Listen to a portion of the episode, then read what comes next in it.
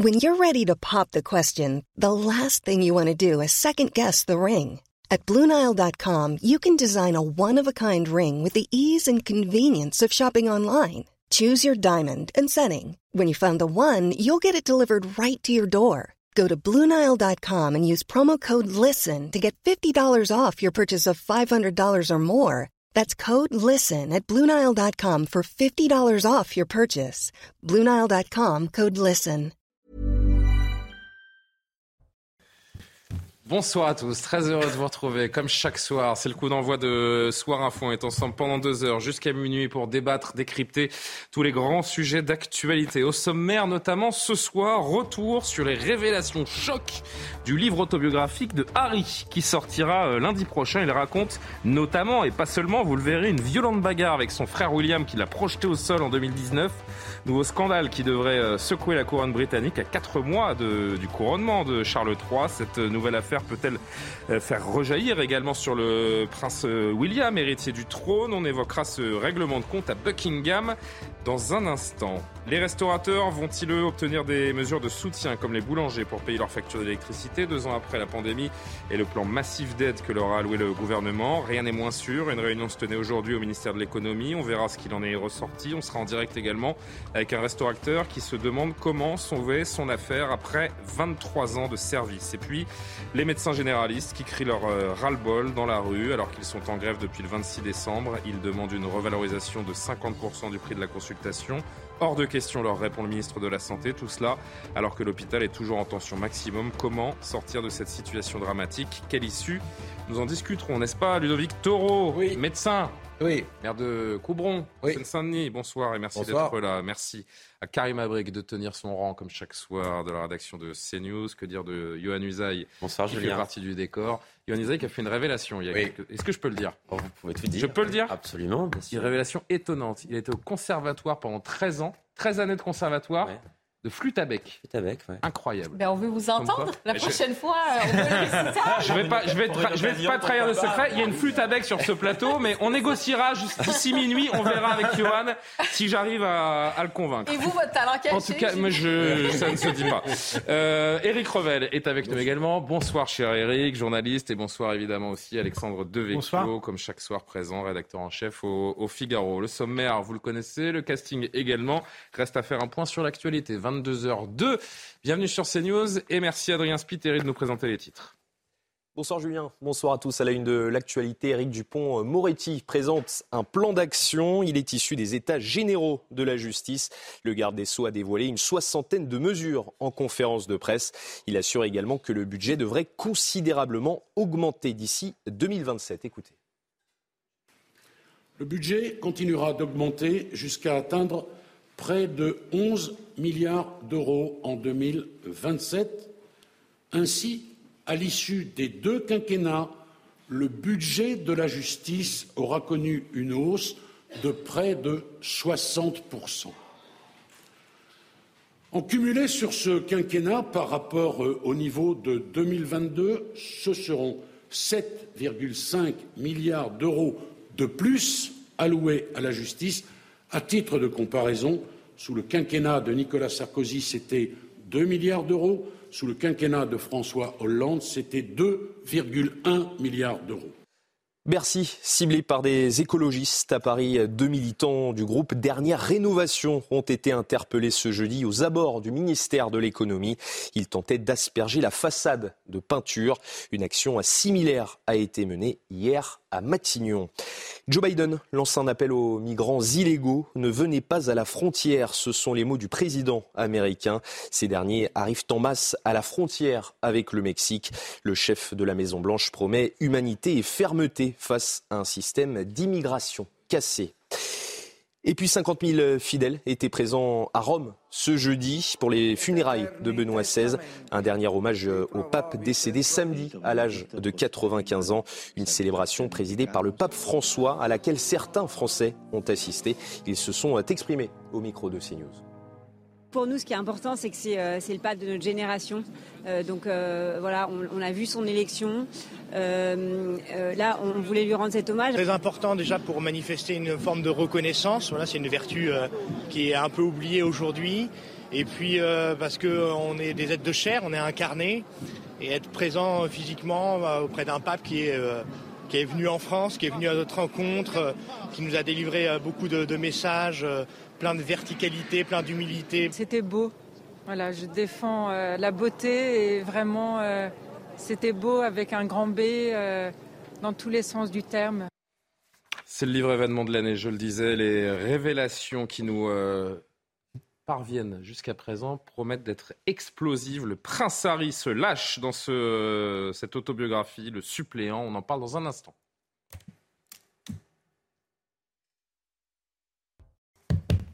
Ça continue de parler flûte hein, sur, ce, sur ce plateau. C'est, ça va finir en concerto, je vous le dis, Johan. Bon, Johan Usaï, Karim Abrik, Alexandre Devecchio, Eric Revel, Ludovic Toro, toujours présents sur ce plateau. Pour cette première partie, je voulais qu'on évoque ce livre événement du début d'année, Spare, ça veut dire le suppléant en français, le livre du prince Harry, qui va faire trembler de nouveau la monarchie britannique. Regardez cette euh, couverture, il n'est pas encore sorti, il est sous embargo jusqu'à la semaine prochaine, mais au gré euh, des tabloïds, des, euh, quelques fuites ici et là, eh bien sachez qu'on en apprend des belles. Et il y a à dire, parmi les révélations les plus fracassantes, on apprend qu'il s'est donc battu avec son frère aîné William, héritier de la couronne, qu'il a pris de la cocaïne, qu'il a tué 25 personnes en Afghanistan. Un énorme déballage qui devrait faire énormément parler. La correspondance à Londres d'abord de Sarah Menaille. La lassitude, voilà le sentiment qui domine chez les Britanniques après les sorties médiatiques incessantes du couple Harry et Meghan. Cinq mois seulement après le décès de la reine Elisabeth II, eh bien le couple enchaîne les attaques envers la famille royale. Alors forcément, ici à Londres, cette nouvelle interview et cette autobiographie à venir eh bien, fait beaucoup parler. Le très sérieux journal The Guardian a révélé quelques extraits de cette interview qui sera diffusée dimanche. Un passage a particulièrement fait parler, celui dans lequel eh bien, le prince Harry évoque une altercation avec son aîné. Le prince William s'en serait pris physiquement à lui. Alors si certains Britanniques espèrent in fine une réconciliation des deux frères, beaucoup eh bien, déplorent ce déballage sur la place publique. Il y a chez les Britanniques aussi une certaine incompréhension face à ce couple qui avait dit se retirer de la vie publique, se retirer de la vie médiatique pour mener eh bien, une vie plus sereine en s'exilant avec fracas. Il y a deux ans maintenant aux États-Unis, la sortie de l'autobiographie du prince Harry est prévue pour le 10 janvier prochain.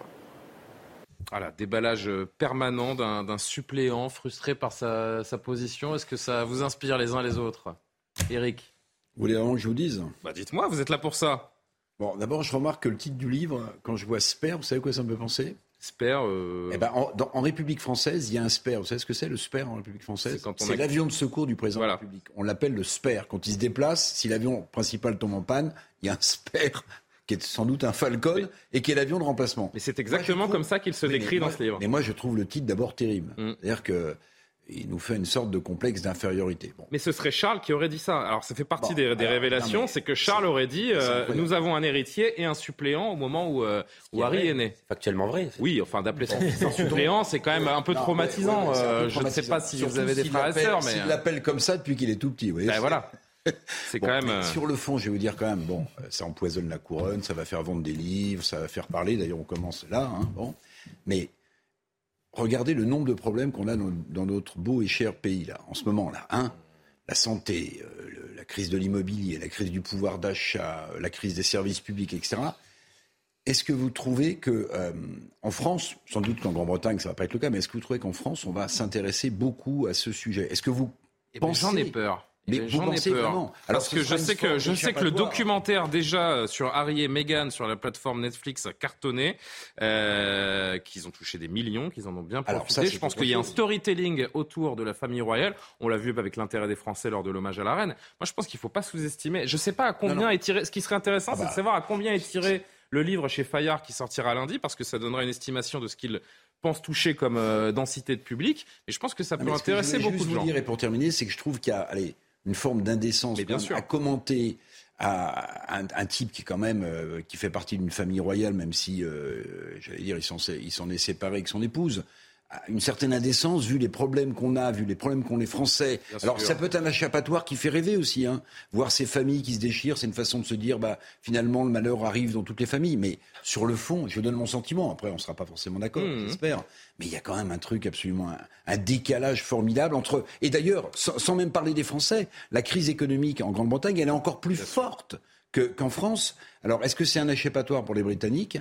Ou est-ce qu'au contraire, ils vont se dire, mais attendez, les petits enfants gâtés, arrêtez de nous, nous prendre la mm. tête avec vous. Bah, c'est une, façon, c'est une façon assez sensée de voir les choses. Euh, on va faire le tour de table, mais je voudrais juste que vous entendiez euh, euh, notre ami Pierrick Jay, journaliste à, Paris Match, qui nous raconte, donc était tout à l'heure chez Laurence Ferrari, et qui raconte qu'il a eu, qui a pu consulter ces différentes fuites, ces différentes révélations, et qui nous raconte l'affaire de 2019. Donc Harry qui raconte avoir été attaqué physiquement par son frère William au cours d'une dispute à Londres. Ça vaut le détour. Oui, en 2019, alors on est à peu près un an après euh, le grand mariage euh, de Meghan et Harry.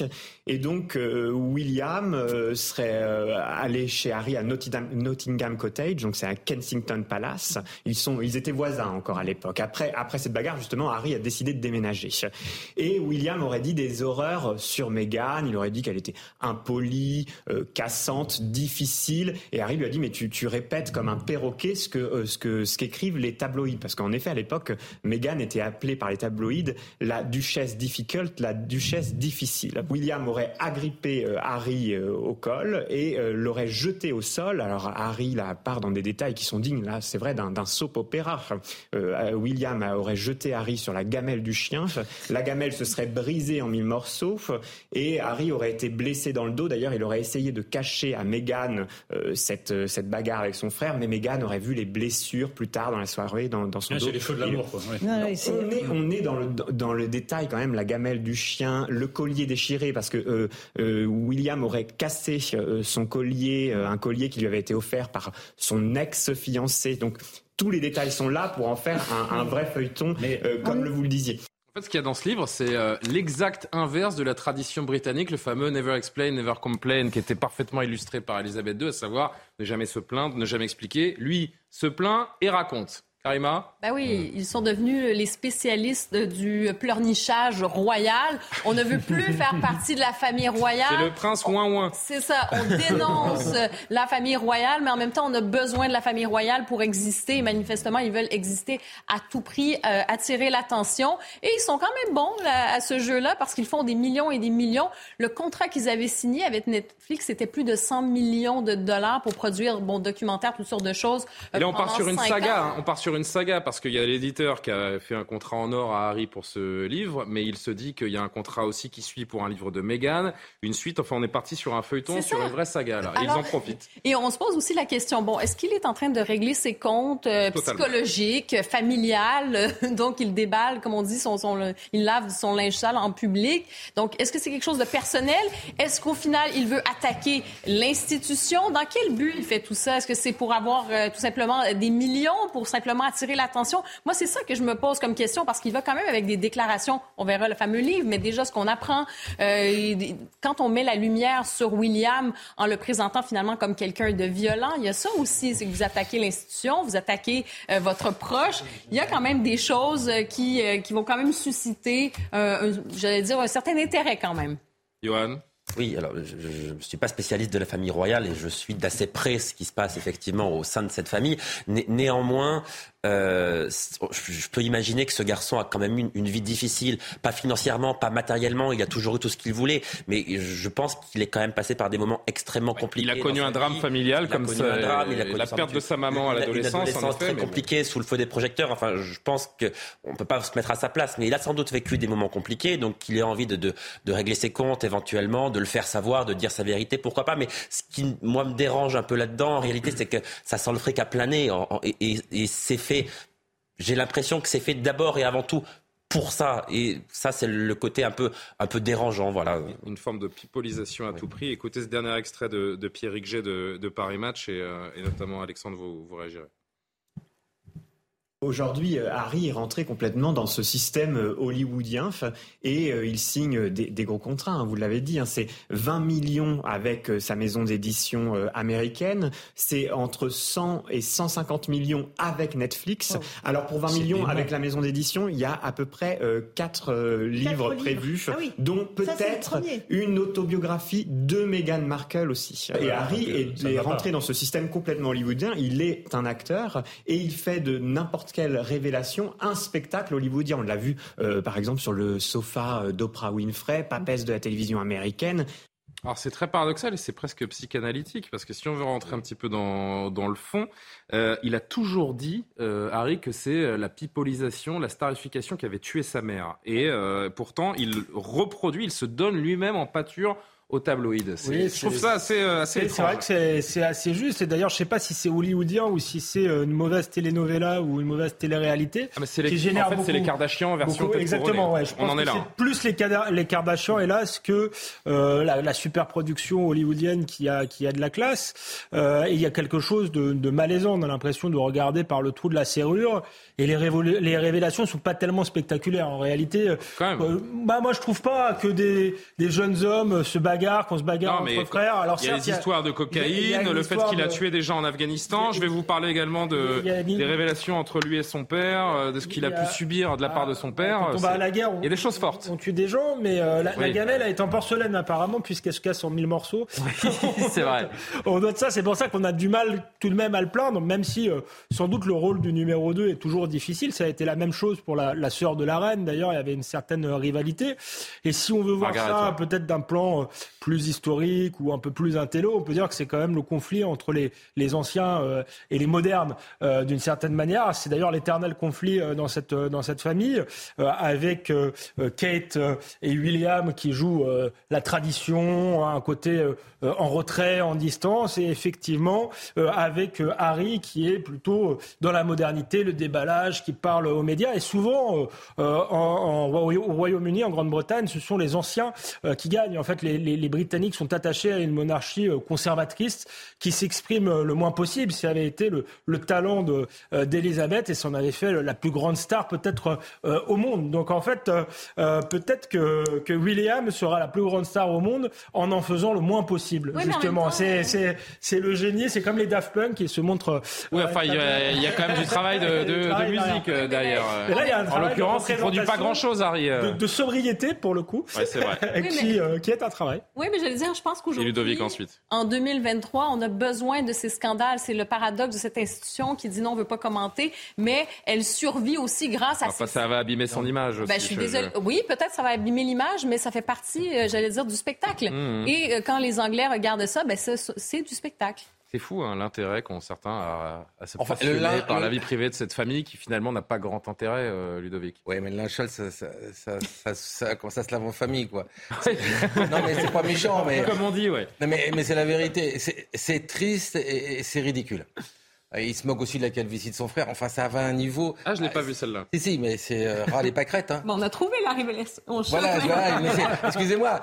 Aujourd'hui, vous l'avez dit, un pays qui souffre beaucoup, l'Angleterre il est quand même prince encore, d'accord Et le gars, il nous raconte qu'il est tombé sur une. Alors, il est déchu, hein, je crois, de. Oui, mais il représente. Hein. Oui, mais il est quand même. Eh, il est là parce qu'il est... il a été prince. Hein. Oui, enfin, parce il est que fils monsieur, du roi d'Angleterre et petit-fils de. Il est toujours prince. Oui. Alors, qu'est-ce qu'il a perdu comme titre Il a peut-être perdu de l'argent, je crois. Oui, voilà, bah, c'est important. mais il, en a gagné, d'autres côté. Mais le problème, vous avez raison, il a perdu un peu d'argent, mais il en a gagné dix fois plus. Oui, bien Parce sûr. que là, il est plus dans la vie publique, mais dans la vie financière. Parce que là, en fait, plus il va être râle pas crête, plus il va gagner. Vous voyez ce que je veux dire Et pour un pays comme ça, euh, c'est triste. Je veux dire, il ferait mieux d'aider un peu les Anglais aujourd'hui qui sont dans la souffrance plutôt que de se livrer à une attaque. il habite aux États-Unis maintenant. William, je pense que son frère va pas répondre. D'ailleurs, c'est bah parce qu'il y a tellement une différence entre l'image qu'on a de la royauté et lui qui a pas les pâquerettes. Tu te dis, ils ont pas vécu ensemble ces deux-là. Mais il a compris quelque chose, c'est que le business de la victimisation est très payant aujourd'hui. Ah oui, ça fonctionne. Autre révélation, il aurait supplié son père de ne pas épouser Camilla, Camilla Parker Bowles, qui est donc la, deuxième épouse de, Charles, de Charles III désormais. Et puis euh, Charles aurait dit un jour à Harry, on ne sait pas bien qui est ton père. Allusion à l'infidélité de, Diana. C'est vraiment, je reprends ce que disait Ludovic, c'est vraiment laver son linge sale en, public là pour le coup, euh, et pas en famille. Ah, et pas en famille, il a une grande famille. Des uns et des autres, donc je, je vais partir un bout de ce que j'ai dit tout à l'heure. Je pense que c'est proprement indécent, quoi. Elisabeth II qui doit regarder ça de là-haut avec euh, un drôle de regard. Euh, une grande partie du peuple britannique, euh, des, problèmes de pouvoir d'achat, ne plus en finir dans, ce pays. Il y, a, une part d'indécence. Alors je vais inverser mes qualificatifs, après ce que vous venez de dire, notamment sur on ne sait pas trop qui est ton père. Je veux dire que c'est un déballage freudien, hollywoodien et frikien. Voilà, et frikien, parce que les contrats dont on parlait tout à l'heure, pardon, mais, ah, c'est absolument hallucinant. Je pense qu'il n'est plus dans la liste royale. C'est-à-dire la liste royale, c'est X millions de livres euh, tous les ans qui sont versés euh, à la reine, au prince, etc. Donc peut-être qu'il n'est plus, mais je pense qu'il va pouvoir en créer deux ou trois, liste royale. là, il, fait fortune tout seul, sur le dos de la monarchie quand même. Mhm. Et deux, d'une manière, à mon avis, quand même indécente par rapport à ce que la grande majorité du peuple en Grande-Bretagne et en Europe vit. Donc voilà, ça vous va, freudien, hollywoodien, friquien C'est parfait. Moi, je pense qu'il veut prouver qu'il peut gagner plus d'argent en ça que s'il était resté au royaume. Il veut leur dire, j'ai pas besoin de votre argent, moi je vais me débrouiller. Bien sûr. écoutez, tiens, un dernier mot, les, les sujets de Sa Majesté. Qu'en disent-ils de ces révélations et de ce livre à sortir ce que je sais, c'est qu'Harry et Meghan se font des dizaines de millions de livres à laver leur linge sale et surtout à le faire en public. Je pense qu'il y a souvent des tensions entre frères, donc je pense qu'il y a probablement du vrai là-dedans, mais je ne pense pas que cela soit aussi mauvais qu'ils le prétendent. Toutes les familles ont des problèmes, mais il ne faut pas s'y prendre comme ça, il faut le régler en famille.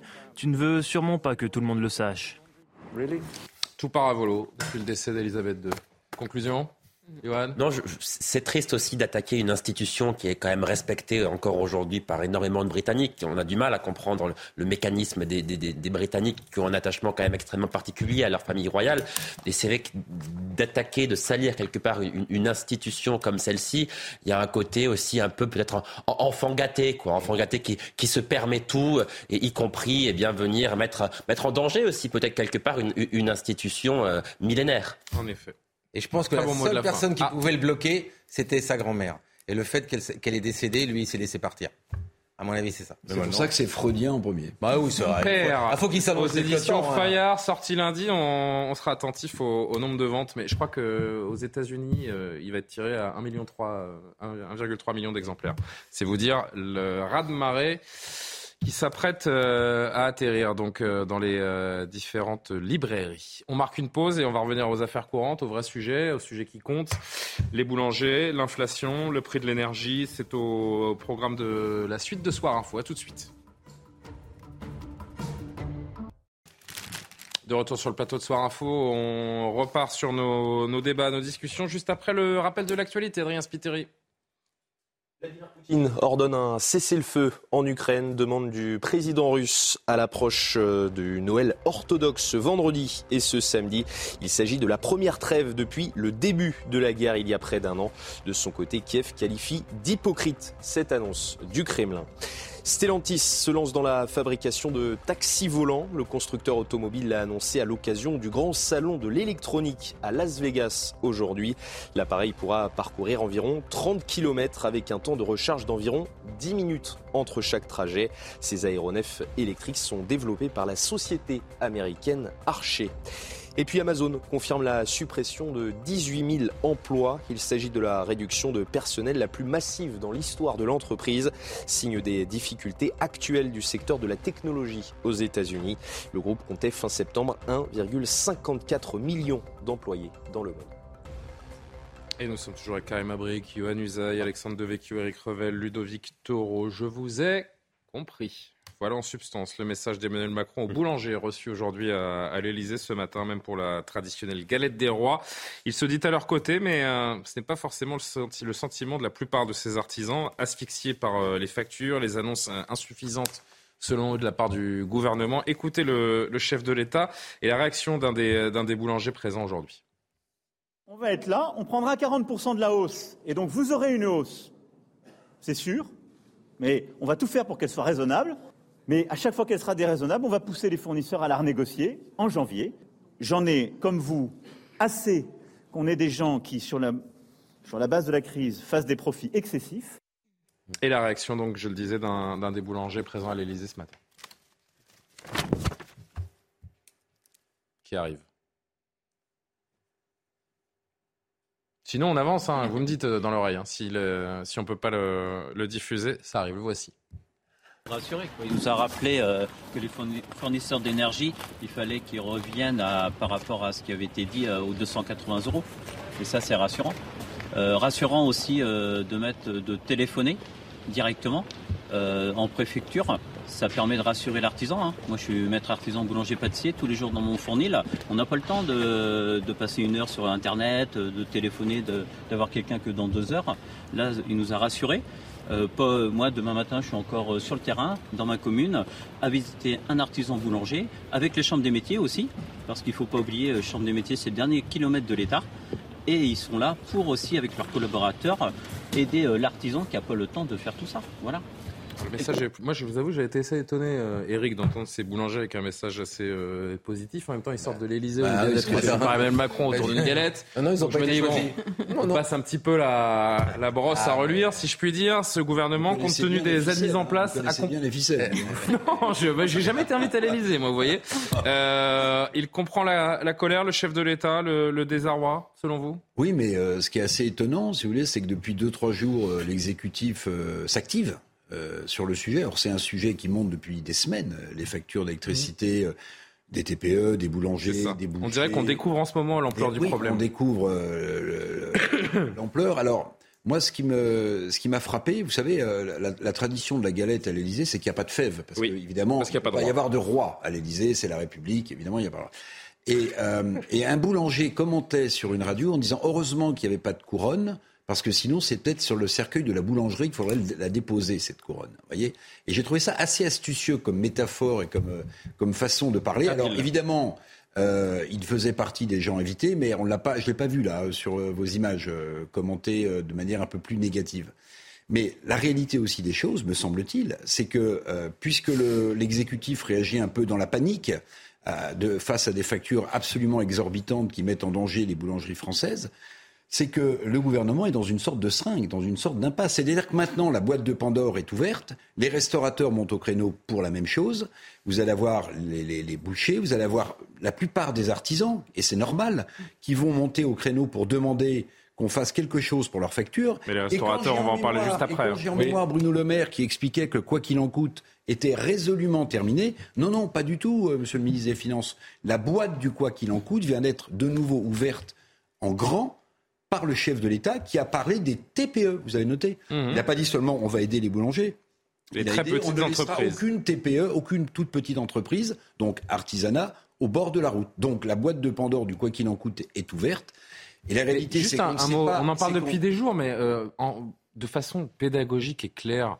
Pourquoi on ne va pas vers une suppression des charges ou un allègement des, charges? Pourquoi on leur prend autant? Pourquoi on leur prend autant? Non, mais là, les mesures, les mesures, ne, les mesures annoncées hier n'incluent pas une suppression des charges pour les TPE. Non, mais, il faudra qu'ils les payent. mais le décalage, ça veut rien dire. Ils vont le payer un jour ou l'autre. Non, mais attendez, là, il ne faut pas non plus être démago. Euh, des impôts. Ah, c'est pour ça que je vous demande de nous expliquer. Non, mais des impôts ou des cotisations, il y a une égalité devant l'impôt de n'importe quel citoyen, même si les factures sont exorbitantes. On ne peut pas dire à des gens, on vous supprime les impôts ou les cotisations, ça n'existe pas. Ou les charges patronales ou les charges patronales, mais on ne peut pas les supprimer, on ne peut que les décaler, même s'il faudra évidemment que ces boulangers euh, les payent. Mais ce qui, me frappe, c'est ça, c'est on a ouvert une boîte de Pandore, et le chef de l'État, euh, lors du premier Conseil des ministres de rentrée, euh, il a eu deux phrases qui ont marqué les esprits. Il faut conjurer les esprits tristes et penser plutôt printemps. Vous voyez, penser printemps, alors que les Français traversent une, un hiver social plus difficile. Mais surtout, ce qu'il a dit, il a dit j'avais expliqué que c'était la fin de l'abondance des ressources, mais j'aurais dû dire aussi des ressources financières, parce que les taux d'intérêt sont supérieurs à 3%.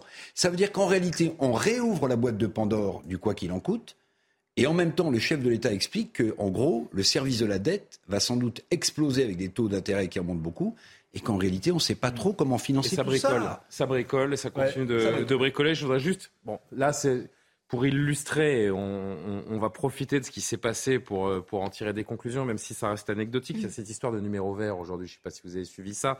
Euh, on a euh, expliqué dans un premier temps aux boulangers qu'il fallait appeler un, numéro vert pour se renseigner, comprendre les mesures auxquelles ils avaient droit. Nos, confrères, je crois que Florian Tardif était présent sur place également. En tout cas, nos confrères ont alerté un petit peu le président sur ce numéro vert, ce qu'il, les procédures, est-ce qu'il pouvait en attendre. Bah, il a essayé, ça ne fonctionne pas. mais regardez cette séquence, c'est magnifique. Euh, on m'avait donné un numéro vert, mais il se trouve que j'ai eu un bon réflexe. J'ai testé le numéro vert qu'on m'a donné avant. Euh, ça marche pas. Donc on va s'organiser d'ici lundi. Non, non, non, mais donc euh, et moi j'en ai ras le bol des numéros verts dans tous les sens. Donc déjà, ce qu'on va, on va s'organiser parce qu'il y a une chose qui marche bien dans la République, c'est les préfectures. dans chaque département. Donc pour tous ceux qui ont des angoisses, on va donner un renfort à nos préfectures pour les standards, mais on va prendre les noms des gens et on va mettre en place un petit dispositif d'alerte. Sauf que là où c'est magique, c'est que derrière la conférence du président de la République, les services de l'Élysée envoient le tract de communiqué, notamment aux, différents journalistes. Avec le... Et voilà ce qu'ils reçoivent. Voilà. le numéro vert, si on peut afficher. Voilà, en haut à droite sur la page, vous voyez, il y a le numéro vert. Je pense que certains l'ont remarqué et l'ont fait savoir aux différents services de, nous reçu les mêmes, communication. le même numéro vert. Vous avez reçu pareil? Bon, bah, ça, Alors ça a changé derrière, il a fallu quelques minutes. Non, juste une précision. Juste, on voit la deuxième page, euh, Johan. Voilà ce qui a été ensuite. Euh, et là, on le voit, c'est tout petit, hein, mais euh, on renvoie vers les services de, de, la préfecture. Oui, Johan. Non, non, ce qui, une précision importante, ce n'est pas l'Élysée qui a envoyé ce tract-là, hein, c'est le parti présidentiel, c'est Renaissance. Ah oui, c'est Renaissance. Ça, ça, ne vient pas de l'Élysée, c'est important de le préciser. Oui, vous avez très bien fait de le, préciser, c'est le, le, parti de la majorité qui a, qui a, envoyé ça et non pas les services de l'Elysée. Mais c'est quand même assez angoissant, cette histoire, ce besoin euh, d'essayer de montrer... Pardonnez-moi, pardonnez-moi, c'est pour le chef Alexandre Pardonnez-moi, mais il est au courant, évidemment, que ce numéro vert a été lancé. C'est super sympa, sans doute, pour la ministre des PME ou pour le ministre de l'Industrie, dont les services ont dû mettre au point ce numéro vert, à la demande de qui d'ailleurs, il faudrait creuser le truc, avec un chef de l'État qui explique tout ça ça ne fonctionne pas, c'est nul, il y en a ras-le-bol des numéros verts. En fait, il veut montrer, il montre qu'il n'est pas déconnecté par un biais humiliant finalement pour ses propres collaborateurs. C'est de la vraie démagogie et du vrai populisme d'une certaine manière, ce, ce qu'il fait. Euh, et, mais, mais j'aimerais revenir sur sa première déclaration qui est peut-être euh, encore plus inquiétante et pleine de, de contradictions. Euh, euh, il explique, vous inquiétez pas, on va prendre en charge 40%, euh, mais comme si la crise venait de, commencer maintenant. Donc moi, je ne sais pas si c'est rétroactif. En tout cas, il y a des boulangeries qui ont déjà fermé et qui ont déjà des factures. Donc là, il faudra qu'il précise. Et surtout, plus intéressant, euh, J'ai oublié ce que je voulais dire. Pardon.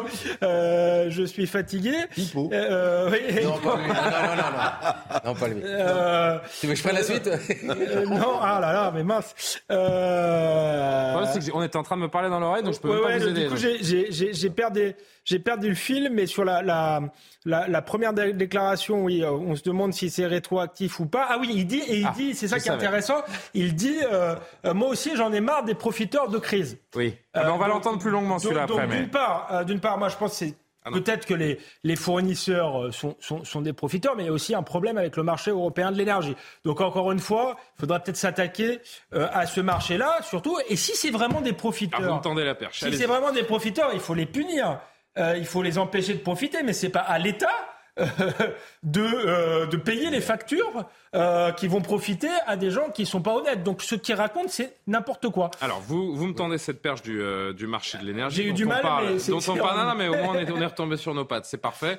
le marché de l'énergie dont on parle depuis plusieurs jours maintenant. Certains disent qu'il faut en, en sortir de ce marché européen de l'énergie. D'autres disent que c'est impossible. Écoutez ce qu'en dit le président de la République.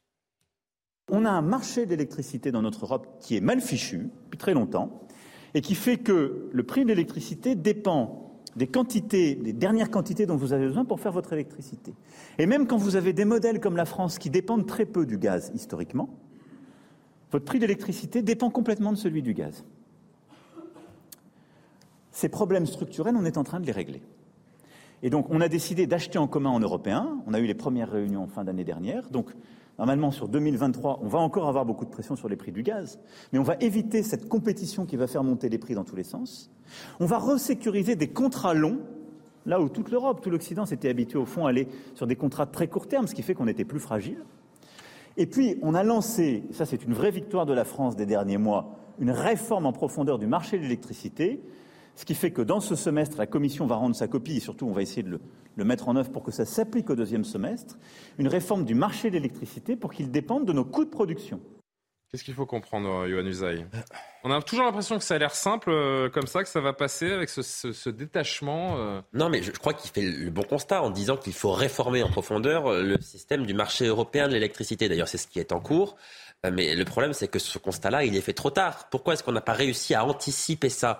Il aurait fallu prévoir cela bien en amont, de manière à ce que la situation que nous connaissons en ce moment n'arrive pas. C'est ça le rôle d'un politique. Ça n'est pas toujours de réagir en situation de crise, ce que fait le président maintenant depuis de nombreuses années années avec différentes crises. Le rôle, c'est d'anticiper de manière à ce que la situation gravissime que nous connaissons n'arrive pas. C'est ça le rôle d'un politique. Moi, ce qui m'interpelle dans le discours d'Emmanuel Macron, alors le numéro vert, on peut en rire, c'est un peu anecdotique. C'était anecdotique, c'est comme ça que je l'ai présenté. Mais ça veut quand même dire quelque chose. Mais euh, ce qui, moi, m'interpelle, c'est qu'Emmanuel Macron, il est très en colère. Il est en colère, le président de la République. Mais en colère contre qui? Quand on est au pouvoir, on n'est pas en colère. On agit. On fait en sorte de changer les choses. Si on fait de la politique, surtout à ce niveau-là, c'est pour essayer de changer les choses. Il est en colère contre qui? Contre son gouvernement. Ça signifie que son gouvernement travaille mal. Mais alors peut-être faut-il le changer. Non, mais vous comprenez que c'est une colère qui, là, pour le coup, euh, n'est pas une colère qui est saine, me semble-t-il. C'est ça le problème. Ludovic? Ouais, euh, c'est jamais de sa faute. Il est tranquille, hein c'est la faute des autres, des ministres, tout ça. C'est infernal. quand on l'écoute là, on se dit, mais il nous prend pour des idiots, hein, très clairement. Il nous dit qu'il faut rester en Europe, c'est la faute de l'Europe. C'est à chaque fois quelque chose de différent. Maintenant, excusez-moi, les boulangers qu'on voit là, ça fait plutôt euh, une réunion des ministres plutôt que des vrais boulangers qu'on a entendus, d'accord ça Non mais arrêtez. Ce sont de vrais boulangers, euh, Ludovic. Hein, ceux qu'on a Comme vous, ils sont aussi boulangers que vous, vous êtes médecin. Non, hein, non, donc, non. Euh... Non, c'est pas toi de nous dire ça, d'accord si, ils sont, Non mais ils sont boulangers. ils sont boulangers. non, non, oui, mais attention, ceux qu'on a entendus la pleurer et qui avaient la clé, ce pas les mêmes que ceux-là, d'accord Ça c'est clair. La réalité. Maintenant, attendez, je vais répondre au président de la République. Bouton vert, tout ça, il va mettre dans chaque préfecture. Numéro vert un vert, un rouge pour les médecins, un jaune pour les... Ah, il y aura des couleurs partout. Il y a plein de monde d'ailleurs les préfectures pour bosser. C'est super, c'est un arc-en-ciel. Mais ce que je voulais dire tout simplement, c'est que euh, il y a 43 fournisseurs d'électricité. Et en fait, il y en a 4 qui se monopolisent 97%. Donc, les petits, ils iront pas les chercher. Et ils vont gagner quoi? 5% quoi. Ils vont... C'est du n'importe quoi. C'est-à-dire que la seule solution qu'on ait, c'est descendre le prix de l'électricité. C'est pas de rajouter un chèque comme ça. Et le seul moyen de le faire, maintenant, il commence à l'approcher. Il nous fait comprendre qu'avec son copain allemand, qui nous a mis à l'envers, l'Allemagne, c'est une énergie non nucléaire. Non, mais attendez, il faut dire la vérité. Eux, ils ont une politique non nucléaire. On a une c'est vrai que nous avions l'électricité la moins chère et nous avons tout gâché. Et eh ben voilà. Mais c'est pas de sa faute. Bah il n'est pas européen, il n'a jamais été en Europe. Ah, c'est vrai clair. que c'est pas de son mais à un moment, unique. Et s'il vous plaît, Monsieur le Président de la République, dites-nous hein, qu'un jour vous êtes trompé ça serait bien pour nous. C'est pas le genre de la maison. Ah Écoutez, Jordan Bardella, président du Rassemblement national, qui a commenté la situation également. Selon lui, le gouvernement nous ment.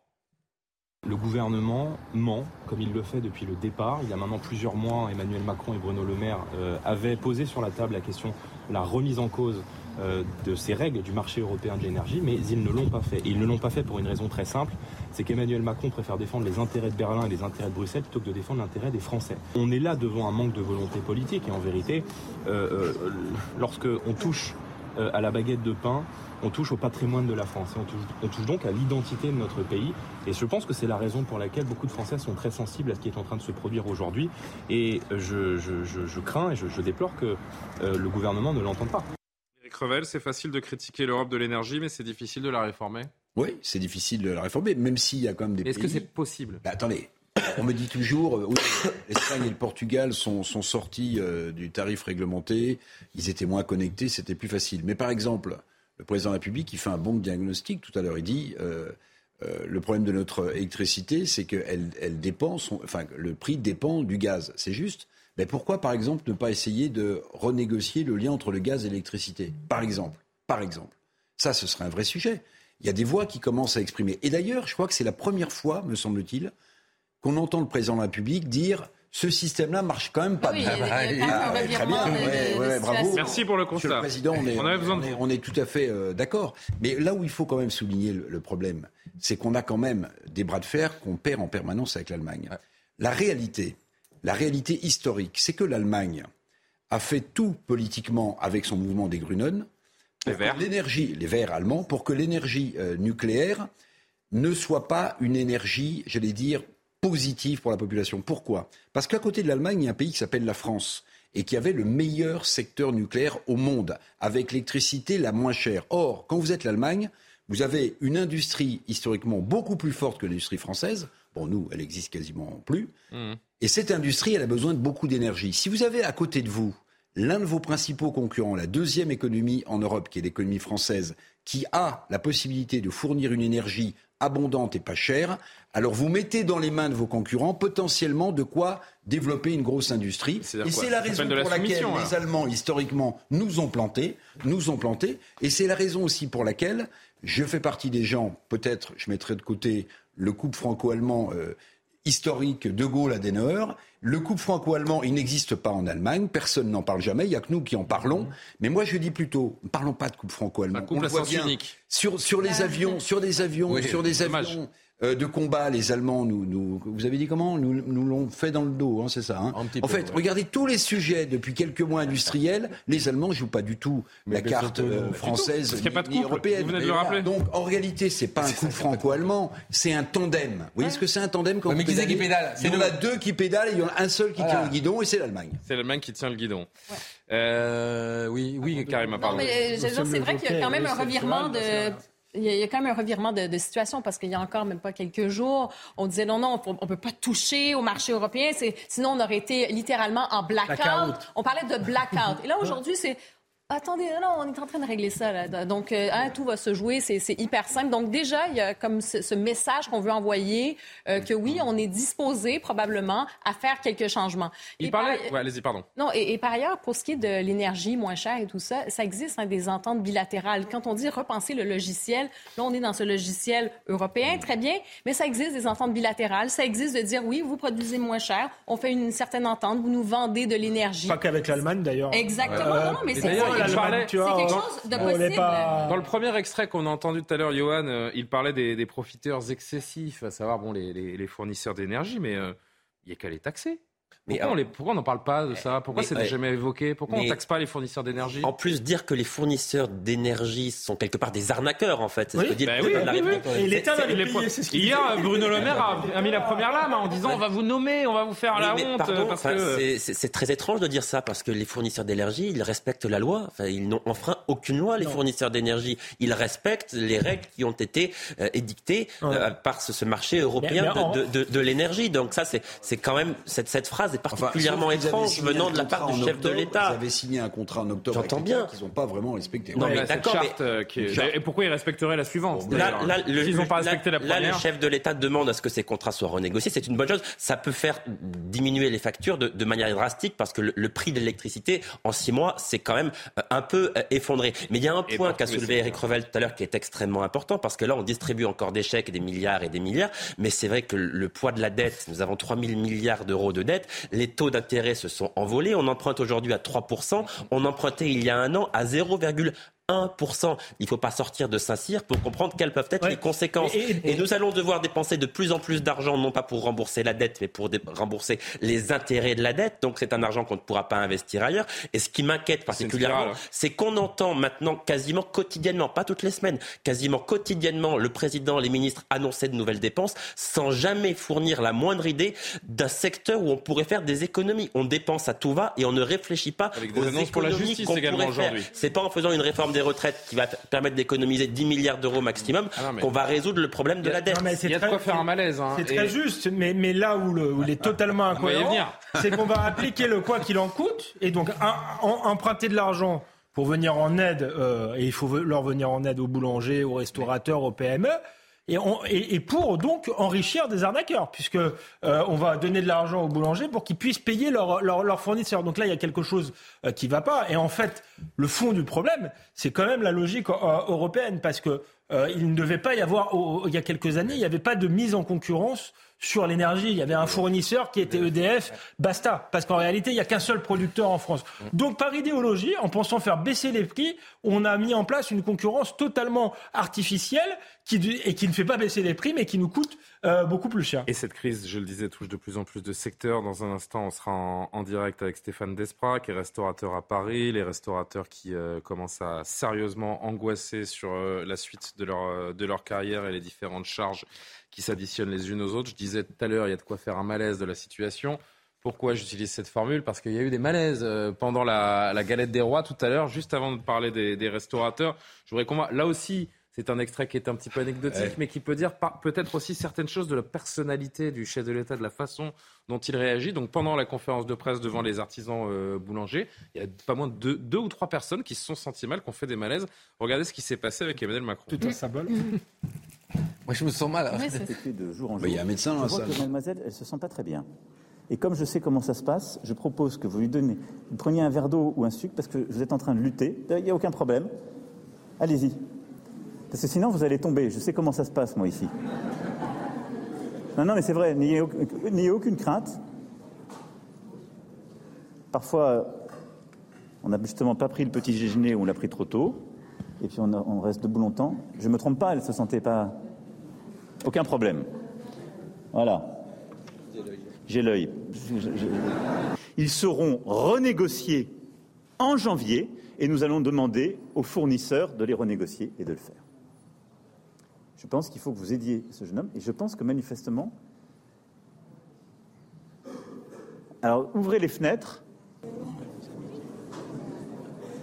Ça va ça...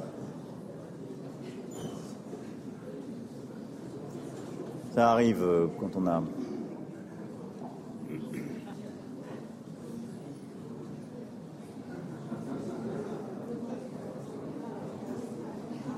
Vous n'êtes pas fait mal Oui, il se relève. Oui, mais c'est un.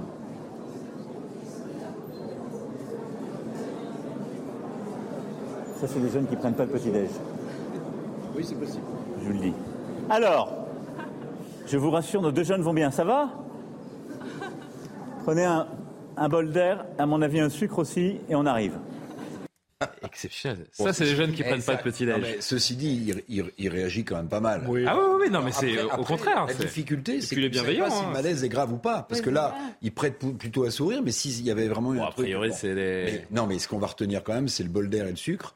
C'est le ah, fait d'ouvrir la fenêtre. Peut-être que c'est trop chauffé à l'Elysée. C'est ce qu'il faut faire, Ludovic. Mais non, non, mais comme il n'y a plus de médicaments, maintenant vous avez oui, c'est vrai. D'accord? On a du sucre maintenant pour soigner les gens, c'est super. Johan, euh, encore une fois, c'est une anecdote cette séquence, mais ça dit des choses de son comportement, de sa, de sa façon de réagir, de son. Oui, mais la, réaction qu'il a eue là lui ressemble en réalité, ah parce qu'il se comporte généralement de cette manière-là. Enfin, oui, on a vu Emmanuel Macron tel qu'il est, me semble-t-il. Mais ceci dit, c'est vrai que dans cette salle des fêtes de l'Élysée, quand il y a beaucoup de monde, il fait vite très chaud. Ils étaient tous debout, a priori. Ils étaient tous debout. Vous êtes debout pendant une heure, attendre longtemps, etc. Mais et il y, a, il y avait eu des malaises aussi lors de l'investiture euh, d'Emmanuel Macron en, mai dernier. Hein. il y a plusieurs personnes qui qui Les gens s'évanouissent face à Emmanuel Macron. C'était évanoui dans cette même salle de l'Élysée pour la deuxième investiture d'Emmanuel Macron. il apparaît plutôt sympathique, donc on ne va pas le, critiquer. Mais ce qui est amusant, ce qui est amusant, c'est que si on, sur le plan historique, on parlait des rois thaumaturges. Normalement, les, les, rois soignent euh, en nous touchant. Euh, là, là, ils provoquent des malaises. Alors, je ne sais pas si c'est le, le, changement d'époque, mais bon, retour au sérieux avec les restaurateurs, je le disais, qui euh, eux aussi sont très inquiets. Vont-ils obtenir des mesures de soutien comme les boulangers pour payer leurs factures d'électricité? Deux ans après la pandémie et le plan massif qui leur avait été alloué par le gouvernement, rien n'est moins sûr. Une réunion se tenait aujourd'hui au ministère de l'économie à, Bercy. Avant d'en parler avec vous, donc Stéphane Desprats, restaurateur à Paris. Bonsoir et merci d'être présent euh, en direct. On va retrouver notre journaliste Augustin Donadieu pour savoir ce qu'il faut retenir de cette euh, réunion avec Bruno Le Maire. Une réunion entre Bercy et les restaurateurs qui aura duré une heure et demie, une heure et demie durant lesquelles les représentants de la restauration ont exposé les difficultés auxquelles ils faisaient face et un ministre de l'économie, Bruno Le Maire, qui leur rappelait qu'ils n'étaient pas dans la même situation que les euh, boulangers. Alors les restaurateurs lui ont montré euh, les euh, factures d'électricité des restaurants et le ministre Bruno Le Maire s'est dit très inquiets. Ces restaurateurs, ils avaient une demande prioritaire, la mise en place euh, d'un bouclier tarifaire, un tarif régulé pour la restauration. Et le ministre de l'économie leur a apporté une réponse claire. Nous étions partis avec l'idée d'obtenir un bouclier tarifaire. Pour l'instant, c'est clair, c'est une fin de non-recevoir. Les négociations ne sont pas terminées, puisque demain déjà, on va avoir une réunion très importante. Pour nous, elle est une réunion très importante qui pourra être, j'allais dire, peut-être une réunion de, commencement d'un début de bouclier tarifaire. Ce vendredi se tiendra une nouvelle réunion, mais cette fois-ci entre les restaurateurs et les distributeurs euh, d'énergie, avec au centre des discussions euh, deux revendications de la part des restaurateurs. La première, obtenir un interlocuteur par distributeur d'énergie pour faciliter les négociations et les discussions. Et enfin, euh, deuxième demande, la mise en place d'un bouclier euh, tarifaire. Encore une fois, un prix plafond euh, du mégawattheure parce que du côté du gouvernement, ça a encore été affirmé ce jeudi, le quoi qu'il en coûte, c'est terminé. Rebonsoir, donc Stéphane Desprats, merci d'être avec nous. Vous êtes restaurateur depuis 23 ans, vous tenez une brasserie familiale. Je précise que vous avez été prélevé, donc vous me dites si je me trompe, de 9 600 euros le 24 décembre euh, dernier et moins d'une semaine après, vous avez reçu un mail accompagné d'une facture de 19 500 euros pour le mois de décembre. Euh, quel est votre état d'esprit euh, Est-ce qu'il faut continuer de faire pression sur les fournisseurs d'énergie? Comment, comment vous, vivez, vous vivez pardon, cette situation? Moi, je la vis très mal. Après, mettre une pression, ouais, je pense que c'est indispensable. J'ai appelé mon avocat, mais il m'a clairement dit, il a été honnête, pas comme les fournisseurs d'électricité, il m'a dit je peux rien faire. Donc il m'a dit que c'était du ressort du gouvernement ou des fournisseurs eux-mêmes s'ils veulent bien agir pour nous. Mais apparemment, ce n'est pas le cas, parce que moi, je n'ai pas d'interlocuteur, j'ai des plateformes, donc euh, tout simplement, et j'ai des propositions d'échéanciers d'un montant de, si on cumule les deux, 26 euh, 000 euros. Euh, sur quatre mois. Ils m'ont rappelé en me disant qu'ils avaient fait un effort six mois, sans compter les factures à venir. Donc on me laisse entendre que ça sera encore de gros montants. Donc je ne pourrais pas faire face à tout ça. Et donc, euh, j'ai pas, moi, j'ai pas de solution. Alors, on parle de, plein de choses. Hein. On parle de, de l'énergie telle qu'elle est faite, le marché de l'énergie. Moi, c'est pas, pas mon domaine. Donc là, je découvre des choses en même temps, en même temps que beaucoup de monde. Mais moi, j'ai pas de solution. Et j'en attendais là de la part du gouvernement. Et je pense que la prise de conscience, elle n'est pas encore là. Et j'ai entendu le docteur Taureau tout à l'heure parler de la, de la photo, euh, et je pense qu'il a raison en fait. Euh, quand, on, quand on voit une photo comme ça, on n'a pas l'impression. Euh, enfin, moi, je pense que c'était plutôt une conversation assez légère et qu'ils n'ont pas pris conscience de, de, ce qui se passe. Moi, là, dans peu de temps, c'est dépôt de bilan. On est énormément dans ce cas-là. Et euh, c'est pas la peine de faire. Quand vous dites, pardon de vous couper, Stéphane, quand vous dites dans peu de temps, c'est dépôt de bilan, concrètement, Combien de temps vous pouvez voir venir à, ce rythme-là et, qu'est-ce qui, qui, pourrait vous attendre euh, hmm. précisément si rien ne bouge? Bah, C'est quand je vous dis euh, très peu de temps, c'est quelques semaines, c'est deux mois, trois mois. vous n'avez pas la trésorerie pour euh, voir venir justement? Non, non, ça... non, en fait, même là, quand on parle des restaurants, moi, moi je parle de, ma profession, mais on, parle des boulangers, mais c'est pas que nous, c'est pas que et, parce qu'on parle, j'entends beaucoup de choses sur, sur, notre sur notre métier, sur les restaurateurs, on a l'impression qu'on a été favorisé. Alors, ce qui est complètement faux, on a été aidé comme tout le monde, je pense pas plus que les autres. Et donc, du coup, on nous fait un peu, on nous accable un peu, on nous fait culpabiliser en nous disant, vous avez eu des aides, vous avez eu ci, vous avez eu ça, vous êtes toujours en train de vous plaindre.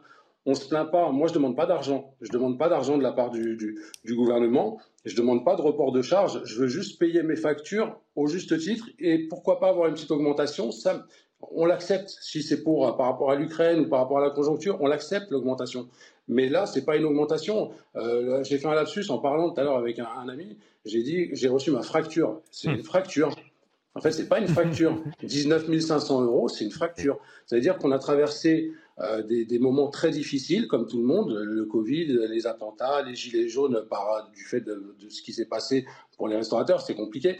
Mais là, on s'était dit, bon, allez, ça va redémarrer, on va repartir. Euh, et puis, boum, deux, trois factures d'électricité qui vont nous mettre à la rue. Je ne sais pas si vous êtes en lien avec vos représentants, avec l'UMI, euh, avec des, représentants, les représentants pardon, qui étaient autour du ministre, euh, notamment aujourd'hui. Est-ce que vous avez des retours? Est-ce que vous avez l'impression tout de même que le gouvernement, que le ministre Le Maire est de bonne volonté et qu'il y, a un pas qui a été fait aujourd'hui, peut-être un, autre demain, et que euh, finalement, il pourrait éventuellement y avoir une issue à tout cela? Bah, j'étais optimiste hier, aujourd'hui je le suis moins. Pourquoi? Euh, Je suis passé sur un plateau de, télé de chez votre confrère, c'est la même chaîne, donc je peux en parler, Cyril Hanouna. Mhm. Et, euh, et j'avais, Cyril disait, euh, je peux pas croire qu'ils s'en foutent. Et moi j'ai dit, je pense qu'ils s'en foutent. Parce que si jamais, je parle de Total Energy hein, pour, mon, pour, mon compte, après je pense pas qu'il y ait que, mais si jamais ils ne s'en foutaient pas, ils, ils, auraient pu nous joindre ou faire en sorte qu'on soit j'ai été démarché par Total Energy. Ils sont venus nous chercher. Je sais qu'il y a certains fournisseurs des. Pour vous dire quoi, pardon C'est moins cher. Euh, pour me dire, rejoignez-nous, on vous, on, fait une offre intéressante. Moi, je fais un métier de je suis centimier. Je fais des petites économies par-ci par-là, c'est ce qui constitue ma trésorerie. Donc, si je peux faire une économie de 100 euros, 200 euros par mois d'électricité, pour moi, c'est 2200 euros à, la fin de l'année, donc c'est pas négligeable, hmm. mis bout à bout. Donc j'ai fait une erreur, je suis allé chez eux, j'aurais fait confiance. Ils auraient dû venir nous voir et nous dire voilà, maintenant on sera plus en mesure de, vous faire des prix comme ça.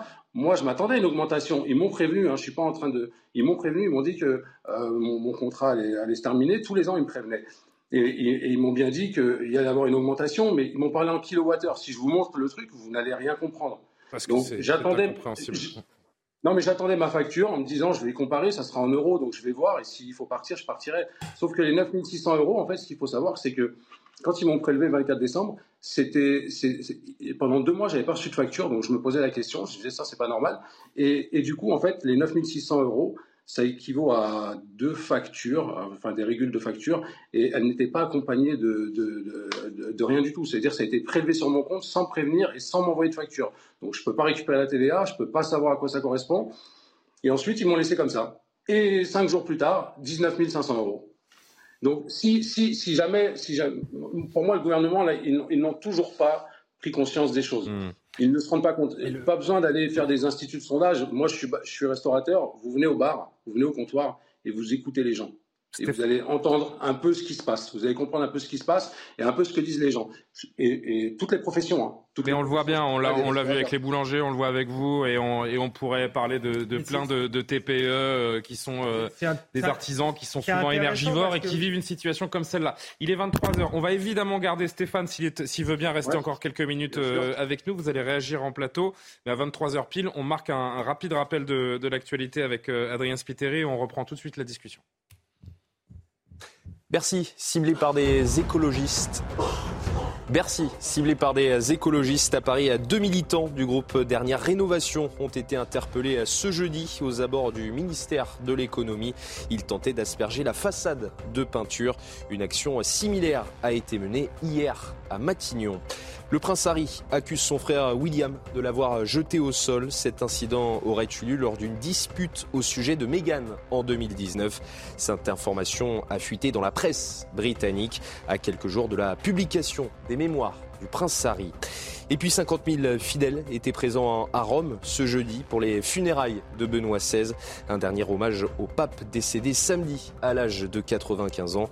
Une célébration présidée par le pape François.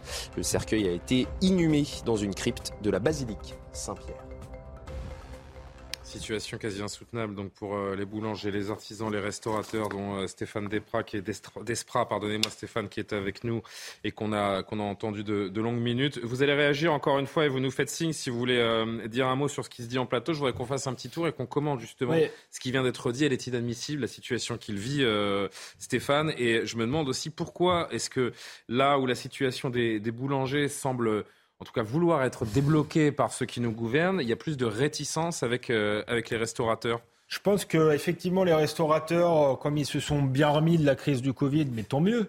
Euh, euh, ils ont, en termes d'image, c'est moins fort que les boulangers. Le pain, c'est un symbole national, c'est un symbole d'identité. L'art de vivre à la française, les restaurants, pardon, mais aussi, aussi la gastronomie française. si vous voulez, il l'a très bien dit. Ce sont les boucs émissaires. Ils sont, sont bien sortis sur la crise du Covid. On ne va pas les aider une deuxième fois. Je pense qu'il y a, il y a hmm. de ça. ça. C'est plus facile de lâcher aujourd'hui les restaurateurs que les boulangers. Mais je voudrais insister sur un point euh, qu'il soulève, que j'ai déjà un peu soulevé tout à l'heure. Il a dit que euh, il avait été démarché par Total Energy.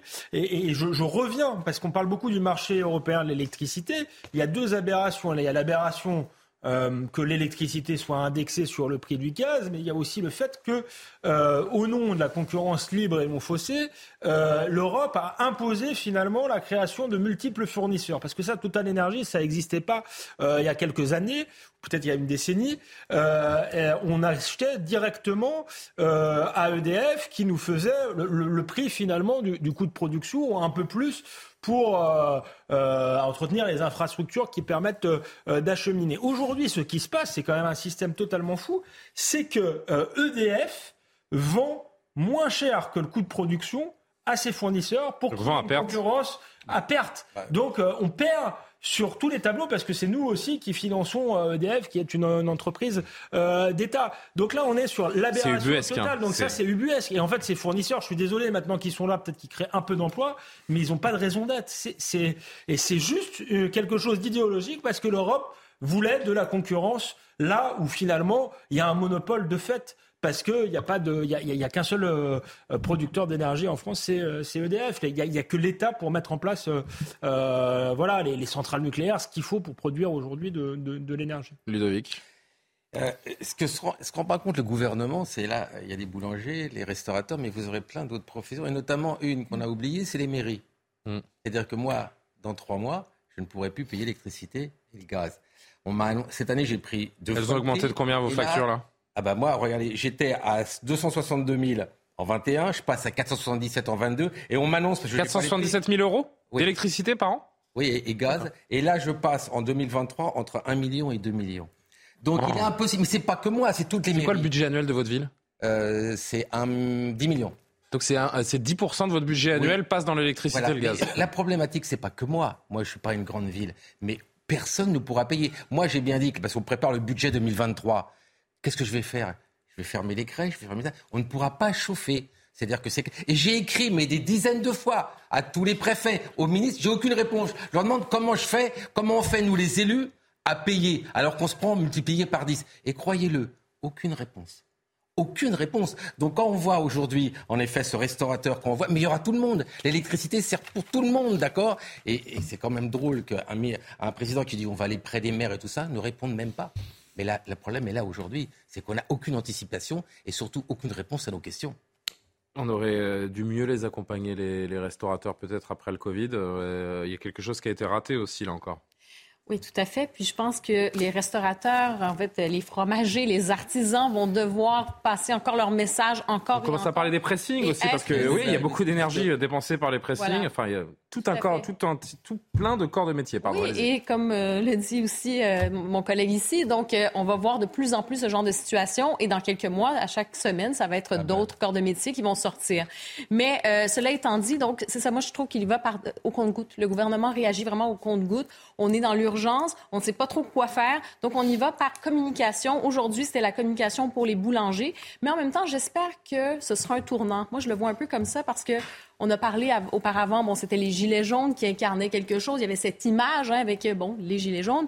Cette fois-ci, c'est l'image, cette crise s'incarne. Donc, dans le corps, hein, ce sont les boulangers. Il y a cette image forte. Il fallait un symbole concret et les boulangers sont apparus. Alors, bon. En... il y a quelques, enfin, il y a cette, cette concordance des temps avec euh, Emmanuel Macron qui brandit une baguette aux États-Unis, euh, fier de montrer quel est le patrimoine immatériel de, l'UNESCO. C'est vrai que ce, décalage, il est sidérant y avait donc cette crise était un peu abstraite. On voyait, on en entendait parler, et maintenant je trouve que elle est incarnée par des gens. On la voit, et euh, effectivement, donc j'ai l'impression qu'on est plutôt à l'aube de tous ces problèmes, et ça va juste se découler comme ça de plus en plus. Stéphane Desprat, justement dans cette euh, dans cette urgence dont on parle, euh, on sait qu'il y a déjà près de la moitié des restaurateurs français qui envisagent d'augmenter leur prix en 2023. Finalement. Est-ce que vous avez d'autres choix que d'augmenter euh, vos prix? Et on pense bien sûr à vos clients, aux consommateurs. Mais aller au restaurant, ça devient de plus en plus euh, un luxe pour beaucoup de, Français. C'est une situation qui, se tend finalement de, tous les côtés. Bah, figurez-vous que j'ai augmenté mes prix. Les matières premières ont tellement augmenté qu'on a déjà augmenté nos prix. On ne va pas encore augmenter nos tarifs. À un moment donné, on va perdre nos clients, donc c'est plus possible. Euh, vous gardez des salles pleines toujours pour le moment? Non, justement, tout à l'heure, votre, votre euh, collègue disait euh, les restaurateurs vont bien, euh, tout va bien. Non, j'ai pas dit ça. J'ai dit que c'était l'image que ça, que ça donnait, que c'était plus facile pour le gouvernement, mais je, je, suis tout à fait conscient que vous n'allez pas bien. Hein. Non, alors merci. Merci de le dire. Parce qu'en fait, non, on ne va pas bien. Enfin, moi, je parle encore pour mon cas, mais je, je, je représente les restaurateurs. Mais voilà, c'est pas que la restauration. Mais là, en l'occurrence, on, on, parle de la restauration. On a, moi, il y a des choses qui m'ont fait du tort. Le, le, le tourisme, euh, je suis dans un quartier, dans un endroit où il y a beaucoup de touristes, beaucoup de Chinois, qui a plu. Bon, ça c'est un autre débat. Euh, j'ai euh, le télétravail qui me fait du mal. Euh, les lundis et les vendredis, le télétravail, moi je pensais que ça, ça, ça, ça allait disparaître et finalement euh, c'est resté. Les, les, les, patrons ont décidé de, de, mettre ça en place, donc tant mieux, j'ai rien contre. Mais du coup, nous, les lundis et les vendredis, on a un peu moins de monde. Donc j'ai perdu du chiffre d'affaires, j'ai mis des licenciements en place. Un licenciement économique, ça coûte de l'argent. Donc ça plus ça, et mmh. là, ça qui nous tombe dessus, moi, je pourrais pas me relever de ça. Je pourrais pas me relever de ça et je suis pas tout seul. Ça fait 23 ans qu'on est, nous, qu'on est là, qu'on est restaurateur en, famille et tout perdre après avoir passé autant d'épreuves pour deux ou trois factures d'électricité. Je sais pas si vous vous rendez compte. Ah ben ça fait mal au cœur, si c'est dingue. On se, enfin, on se rend compte, on ne le vit pas euh, personnellement, mais à vous entendre, on, prend conscience en effet que. J'étais avec des représentants de ma profession et ils parlaient. J'ai entendu euh, sur vos plateaux. Euh, parler du PGE en disant que c'était un, poison. alors moi, je suis pas là pour cracher dans la soupe. Le gouvernement n'a pas fait que des bonnes choses, mais on a quand même été aidé. Je ne dis pas le contraire. Les restaurateurs et les autres professions. Et le PGE, on nous a pas mis un pistolet sur la tempe pour le prendre ou pas. On hmm. n'était pas obligé. Donc, le PGE, je rappelle, c'est le prêt garanti par l'État. Allez-y. Prêt garanti, par l'État. Le premier confinement, vous me dites si je me trompe, mais nous n'avons rien eu. J'avais 1500 euros par mois. 1500 euros par mois. J'avais un loyer à payer. La propriétaire des murs n'avait que ça. Donc j'étais obligé de lui payer ses, loyers. Donc pendant trois mois, on a eu. Deuxième confinement, on a eu les aides, comme tout le monde et, j'ai envie de dire, c'est la moindre des choses. On était hmm. fermés, on nous a obligés de fermer. Et d'ailleurs, si je peux me permettre, pour aller dans votre sens, on oublie toujours que ce n'était pas des aides, que c'est une indemnisation puisque l'État a, décidé Exactement. de vous fermer. C'est plutôt ça, une indemnisation. Une indemnisation. Donc on a tenu, quand on a réouvert, il y avait des restrictions, on les a respectées. Ça a été compliqué. Les terrasses, les comptoirs, le café debout, assis euh, sur une jambe, on s'en souvient. Exactement. Les Français ont pris des habitudes différentes. Le cinéma, ils l'ont ressenti. Moi-même, je vais moins au cinéma depuis. Je ne sais même pas pourquoi. Euh, au bar, au comptoir, j'avais un comptoir qui bossait bien. J'ai moins de monde. Euh, c'est des choses qui, voilà, il y, a eu plein de changements.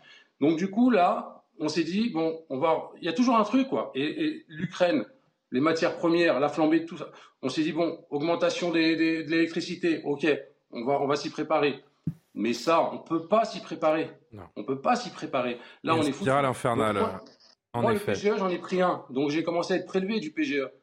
Donc, je ne suis pas en train de dire que le PGE, c'est chacun. Il y en a qui avaient beaucoup de trésorerie, qui n'en ont pas eu besoin. Oui, c'est juste que les problèmes s'accumulent et que, vous vous retrouvez exsangue. Non, mais on, comprend évidemment votre, votre situation, Stéphane. Un mot avec Eric Revel, on, entend évidemment Stéphane Desprats. Euh, il y a un maintien de, de, de, de, l'art de vivre à la française qui semble vraiment menacé. Le cœur battant de la France est à deux doigts de l'infarctus, pardon pour la formule, mais hmm. c'est un petit peu l'image que ça nous donne. Et surtout, la question, c'est comment ça va se terminer, cette histoire. Il y a deux choses que j'aimerais souligner. La première, c'est ce qu'a dit M. Desprats. On n'en a pas pris assez conscience, je pense. C'est que la mise en place du télétravail a eu des répercussions, il y a plusieurs mois, extrêmement négatives sur le commerce de proximité. Ah oui, les gens restent chez eux. Donc le symbole le plus fort de ça, et regardez ce qui se passe. C'est le premier centre européen de bureaux, qui est la Défense, avec mhm. tous ces buildings, où la plupart des salariés travaillent en télétravail. Eh bien, les petits commerces qui sont tout autour de la Défense se meurent peu à peu, se meurent peu, à peu et ont vu leur chiffre d'affaires s'effondrer. La deuxième chose que je voudrais dire aussi, je ne sais pas si M. Desprats sera d'accord avec moi, c'est qu'on euh, a multiplié, euh, avec sur un air de, triomphalisme, le nombre de, de CFA, de centres de formation d'apprentis. Euh, parce qu'il fallait, il fallait rattraper euh, ce que faisait l'Allemagne en matière d'apprentissage, et c'est une bonne chose de donner leur chance à des gens euh, dans l'apprentissage. Mais la question est la suivante, Monsieur Desprats, c'est qu'aujourd'hui, si l'artisanat au sens large, la restauration, la boulangerie, les couvreurs, les bouchers, sont en grande difficulté ou font faillite, que va-t-on faire de tous les apprentis que nous sommes en train de former aujourd'hui? Que vont-ils devenir à la rentrée prochaine Parce que s'ils n'ont pas de maître d'apprentissage dans la Il y a un effet pyramidal. Eh bien, eh bien, on va avoir un d'étranglement incroyable. C'est un château de cartes euh, qui, est sur le point de s'écrouler. Allez-y, euh, rapidement, Stéphane Desprats, s'il vous plaît, parce qu'on va devoir. Euh, c'est ce que je vous dis, tout va, tout va s'écrouler. Et, l'apprentissage, c'est indispensable. Ce gouvernement en a pris conscience. Ils ont mis des choses en place qui sont très, très bien. Mais là, avec ce qui se passe, donc tout va, tout, tout va, tout va s'écrouler. Euh, je veux revenir sur mon fournisseur d'électricité. Vous savez, euh, c'est peut-être pas une bonne euh, une bonne comparaison, je sais pas, vous, allez me dire, mais euh, quand j'étais sur le, plateau d'Anouna, il y avait en face de moi un, monsieur Marco Mouli, on en a entendu parler pour des, des tournements. Je suis pas là à le juger ou à dire voilà, il, a, payé pour ce qu'il a fait.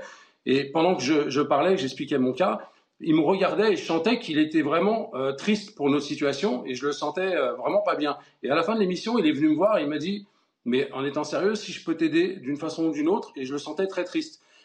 on a jugé, il a été jugé, il a été condamné. Euh, mais vous savez, les, entreprises comme Total, là, ce qu'ils font, parce que lui, il, il, s'est pas rendu compte. Euh, ok, il a, fait, du mal, mais il, moi, j'ai pas l'impression qu'il m'a pris quelque chose dans ma poche à moi.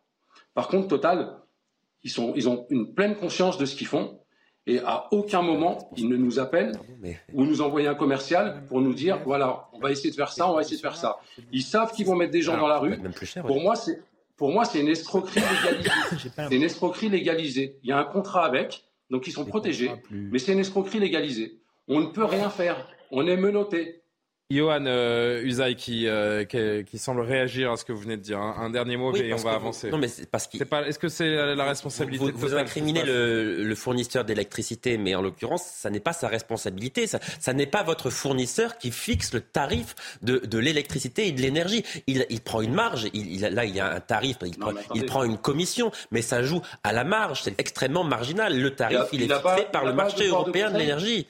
Il n'a pas un devoir de conseil ah, quand, ils viennent nous voir et qu'ils envoient des commerciaux. Ça, d'accord, mais. Pour nous récupérer. Contrats, ils sont faits bizarrement. Des ça, ça d'accord qu'il y, a, qu'il ait effectivement un devoir de conseil. Oui, ça, ça c'est une certitude, mais le tarif de l'électricité, ça n'est pas, vous avez cité Total Énergie, ça n'est pas EDF. Enfin, ce ne sont pas ces fournisseurs-là qui fixent les prix de l'électricité. Il faut bien l'avoir en tête. C'est le marché européen qui est fait de cette manière-là. Et on voit bien que ça ne fonctionne pas. Pourquoi pourquoi nous ne sommes pas tous dans la même situation? Pourquoi nous n'avons pas tous les mêmes Mais parce que parce que la réponse est la réponse est assez simple, pardon. C'est parce que vous n'avez pas contracté votre euh, contrat de fourniture d'électricité au même moment. C'est-à-dire que si vous avez contracté ce contrat au mois de juillet, au mois d'août, au moment où le prix de l'électricité était très très élevé, vous payez aujourd'hui beaucoup plus cher que ceux qui ont contracté leur contrat il y a un mois, alors que l'énergie a beaucoup baissé. Vous payez parce que vous avez contracté votre contrat à un très mauvais moment. Oui, mais c'est inacceptable de se dire que c'est la faute à pas de chance, pardon, mais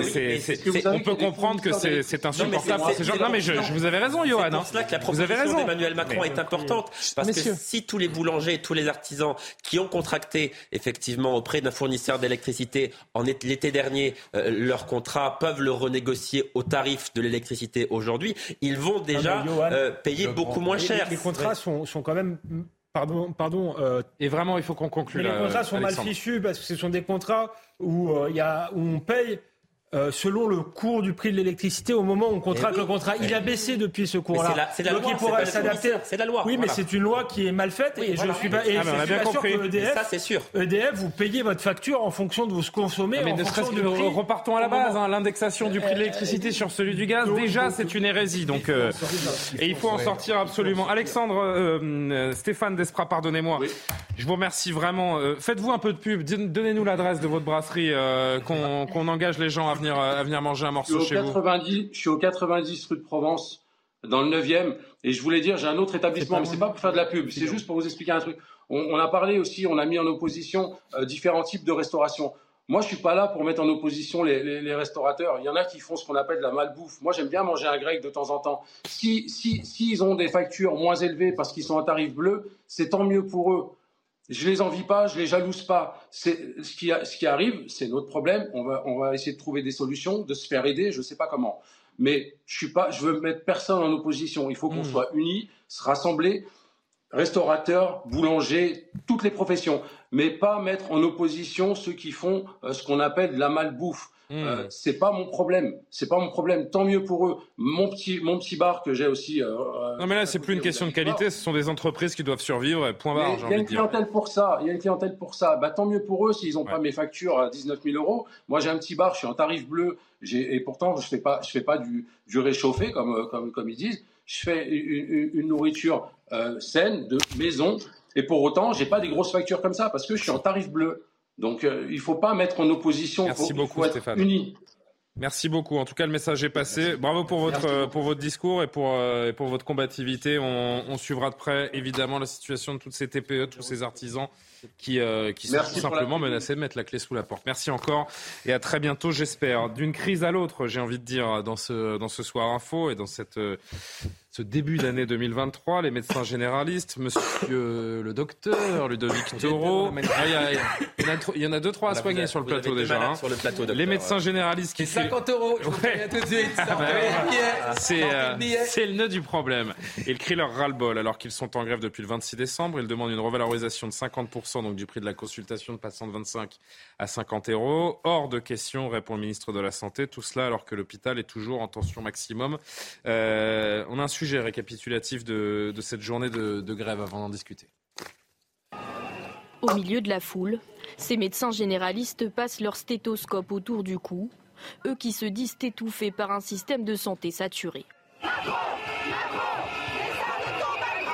Dans les rues de Paris, plusieurs milliers d'entre eux ont battu le pavé à l'initiative du collectif Médecins pour demain, en grève depuis le 26 décembre. Avec une revendication claire, revaloriser la consultation de 25 à 50 euros et relancer l'attractivité du métier les premières victimes et qu'ils le seront qu'ils le sont déjà, euh, ce sont les patients. Donc fondamentalement, il y a un danger qui existe déjà, euh, une souffrance pour les patients qui existent déjà, qui ne trouvent plus de médecins ou qui ont beaucoup de difficultés à en trouver. Et sans revalorisation, sans ce choc d'attractivité, ils trouveront de moins en moins de médecins.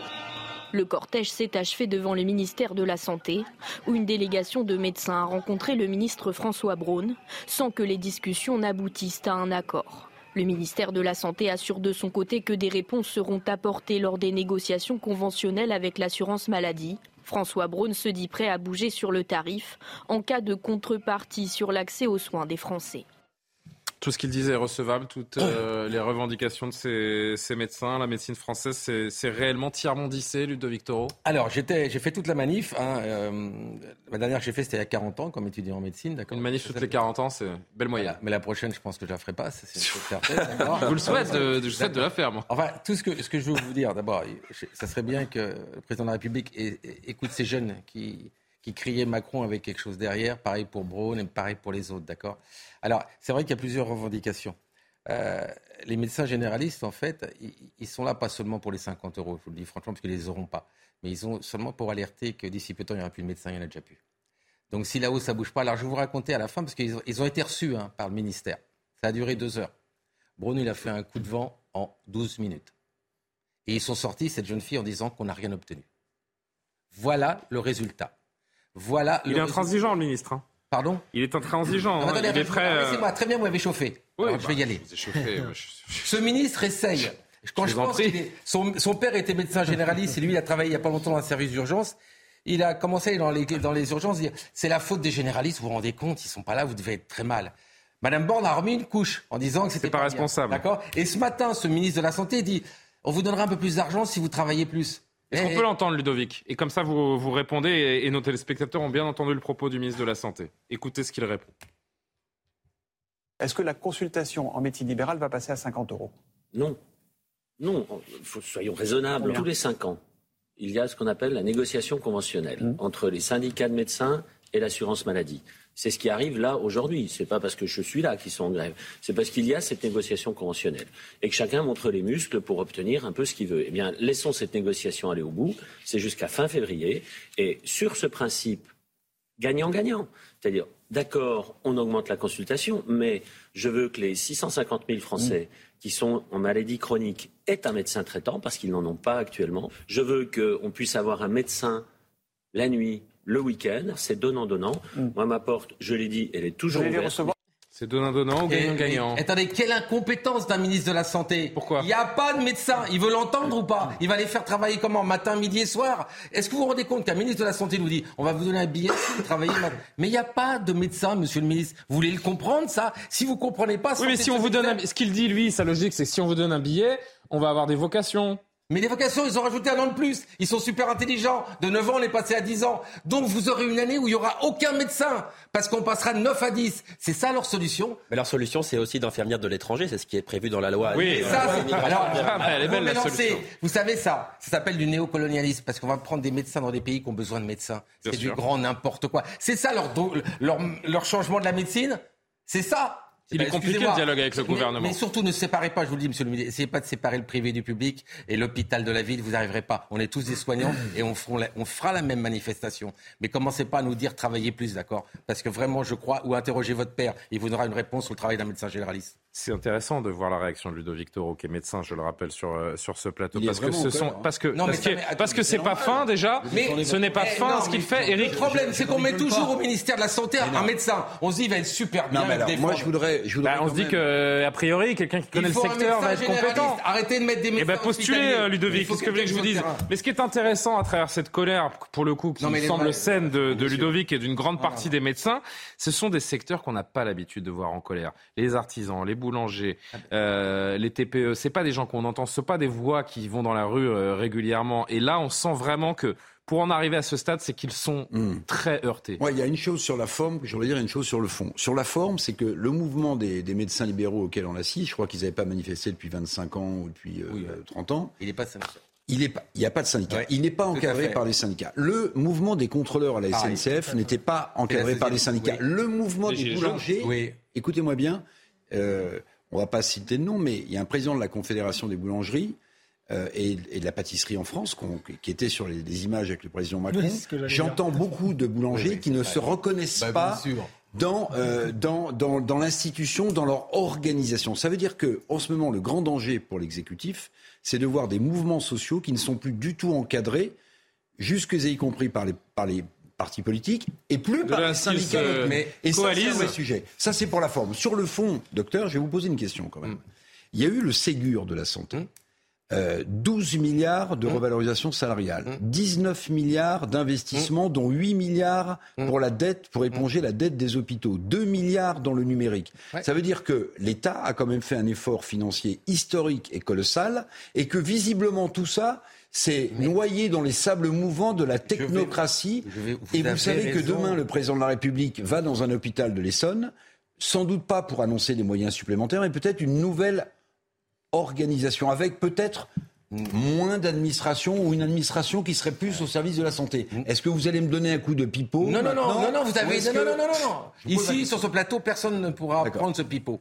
Ce que je veux vous, ce que je veux vous dire aujourd'hui, c'est qu'en effet, on dépense beaucoup de l'argent de la santé, mais on le dépense mal. C'est-à-dire, c'est réorganiser. faut arrêter de mettre des chèques. Le problème qu'il y a aujourd'hui, c'est que la santé, aussi bien publique que privée, est gérée par un ministère qui reste sur, cloisonné sur lui-même. Aucune décentralisation, ni aux régions. Donc, si vous voulez, il gère avec l'ARS et c'est tout. faut arrêter ce raisonnement combat et tout reformuler. Donner un pouvoir décisionnel aux soignants, aux soignés et aux élus pour essayer de comprendre le local. Ils ne comprennent pas le local. Ils sont perchés là-haut. Ils font que les additions, Mais ils sont passés où tous les milliards d'euros du santé de la Sécurité Mais il y avait tellement un retard. Vous avez vu tous les hôpitaux dans quel état ils sont? Il y a des trous partout. Non mais on a un système de santé alors qu'on va évacuer Johan Usaï hein, de ce plateau, je pense que c'est mieux pour tout le monde. Non, mais il n'y a, aucun problème. Je Macron, vous passer par la, la fenêtre. Le, le, système de, de, santé français est-il en danger? C'est décemment la question qu'on peut se poser. Et la réponse est oui pour 84% des Français, selon le dernier sondage euh, CSA pour, euh, pour CNews. Regardez en détail ce que ça donne et on continue évidemment, Ludovic et, euh, et tous aussi autour de la table, la, la discussion. Augustin Donadieu. Le système de santé tricolore est-il en danger? Oui pour 84% des Français, selon le dernier sondage de l'Institut CSA pour CNews. On a peur, on a peur pas, pas, forcément pour soi, mais pour les siens, quoi, voilà. Je me dis que si euh, j'ai un souci de santé, on fait comment, quoi? Aux urgences et tout ça, c'est comment? Trouver un médecin, c'est vrai que dès qu'on est nouveau venu quelque part, on ne trouve pas de médecin euh, référent. Moi j'ai 93 ans, mais l'avenir des jeunes, je ne sais pas comment ça va se passer. Une inquiétude partagée par tous les Français, quel que soit leur âge, leur profession ou leur opinion politique. Certaines catégories de Français sont plus inquiètes que les autres, et notamment les femmes, parce qu'aujourd'hui en France, c'est encore elles qui gèrent la santé à l'intérieur de la famille, dont elles sont plus sensibles à ces problématiques. À l'origine de cette inquiétude, la pénurie de soignants, la qualité des soins prodigués par certains professionnels ou la situation de l'hôpital public surchargé alors que l'épidémie de grippe, de Covid et de bronchiolite continue de sévir partout en France. Docteur Taureau, le système de santé qui n'est plus du tout à la hauteur. Moi, je me demande, euh, on va revoir l'infographie du sondage, qui sont les 16% de Français qui ne sont pas inquiets pour notre système de santé? Des médecins. Bah, et encore. Des soignants peut-être. Non, le gouvernement, je ne sais pas. Nous allons perdre, c'est euh, dans les 5 ans qui vont venir, 50% de l'offre de soins en ville. Déjà, je sais pas si. Je crois que vous m'aviez dit dans, votre ville la dernière fois qu'on s'est vu, vous aviez six médecins jusqu'à il y a quelques années. On se retrouve à, un et demi. Un et demi. Parce que vous êtes à mi-temps et que vous vous incluez. Exactement, parce que j'ai bientôt 64 ans. Mais pour vous dire qu'on va perdre 50%, mais rien n'est proposé.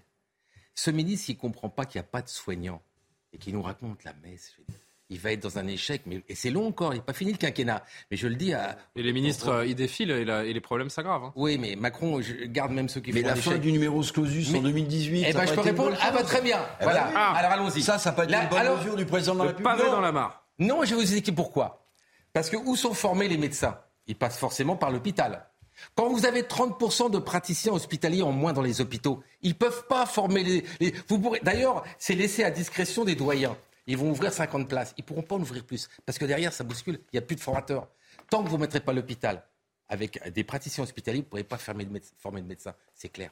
Donc, le Donc ça ne sert à rien d'avoir ôté le Je vais vous dire ce que j'ai fait le calcul. Par département, cette année, on a rajouté 19 postes en plus. entre les sages-femmes, les pharmaciens, les médecins.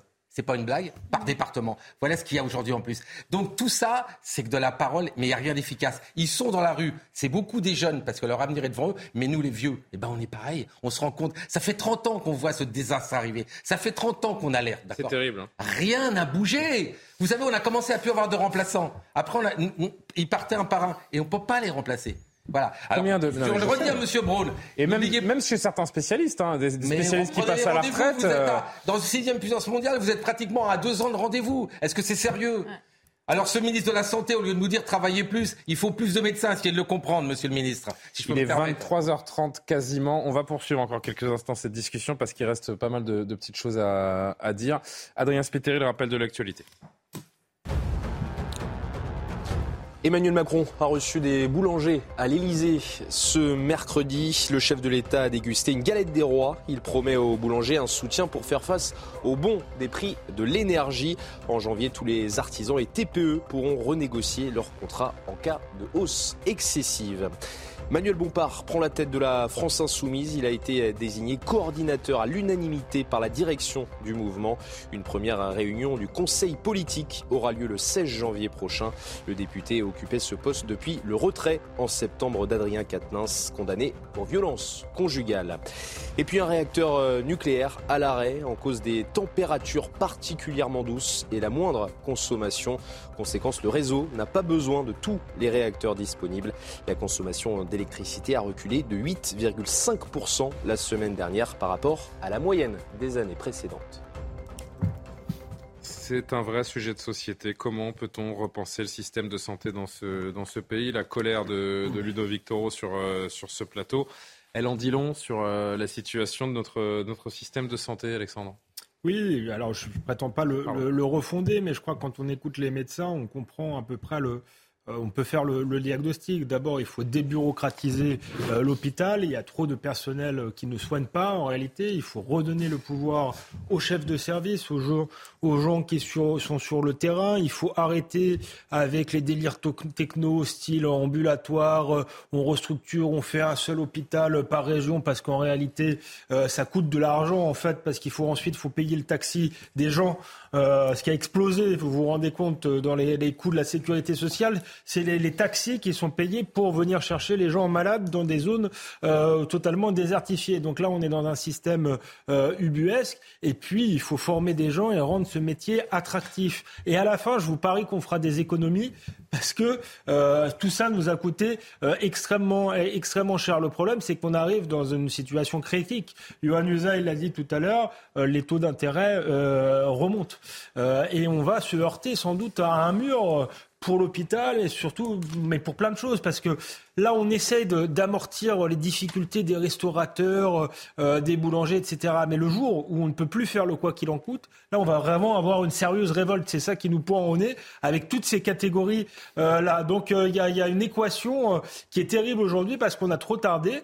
mais essayons tout de même de le faire parce que je crois que les marchés, finalement, d'une certaine manière, résonnent. Et si on avait des hommes d'État avec un vrai un vrai, un vrai plan qui expliquerait là on va investir parce que c'est nécessaire. Je pense que les marchés sont raisonnables et ne nous attaqueraient pas. Le problème, c'est qu'on n'a rien de tout ça. Johan, et la conclusion pour euh, Ludovic Toro Oui, j'entends effectivement ces médecins qui manifestent très rarement, qui sont très en colère. Ludovic Toro, vous êtes aussi très en colère. C'est très légitime comme colère, mais c'est une colère qu'on n'a pas l'habitude d'entendre euh, dans votre profession.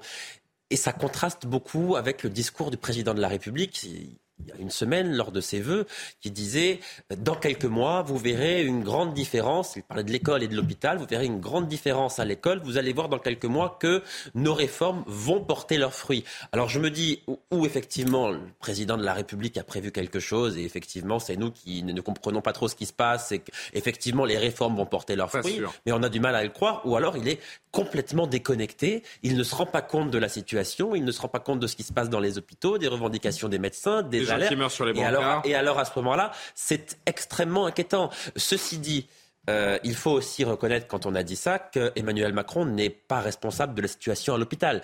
Euh, la situation à l'hôpital, elle découle. Non, mais il y, a, une crise de. Elle découle. Depuis la pandémie, il y a une crise de reconnaissance de tous ces métiers de vocation. Mais cette euh, situation actuelle, elle découle des politiques, non pas des dernières années, mais des dernières décennies. Parce que ce qui a tué l'hôpital, ce ne sont pas les, les, les, la, enfin, la, pandémie, évidemment, a aggravé la situation, c'est incontestable. Elle a mis en évidence. Ça, ça, ça, elle a mis en évidence et elle l'a aggravé. Ça a été mal géré par le gouvernement c'est incontestable. Mais ce qui a tué l'hôpital, d'abord en partie les 35 heures, ça c'est Lionel Jospin et Martine Aubry, c'est l'administration, la suradministration, les ARS, les agences régionales de santé, ça c'est 95, c'est Alain Juppé. Donc vous voyez que ça ne date pas d'aujourd'hui. Maintenant, il faut traiter ce problème et on tarde à le faire. Allez, deux derniers mots, Karim Abric, et comme je disais, docteur Taureau, vous, euh, vous conclurez.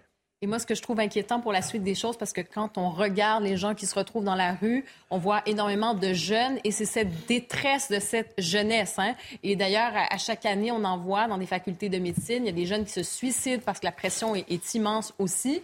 Et on parle aussi de cette société qui change, les jeunes qui ont un regard différent sur la vie, comment ils veulent vivre leur vie. Donc, si on, on se pose la question sur cette crise des vocations, si ce n'est pas attractif, s'il n'y a pas d'écoute, si on se dit que ça prend 10 ans pour travailler et ensuite, ben, ce sera les conditions qu'on connaît, euh, ben, quel espoir pour l'avenir? Sincèrement, avez-vous l'impression qu'on va avoir plus de soignants dans les hôpitaux?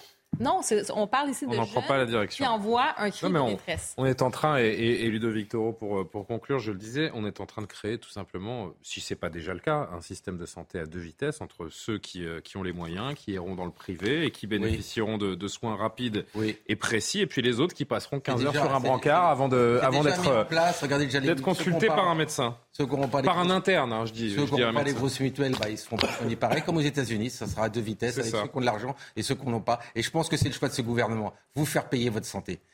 On paiera donc deux fois cette santé.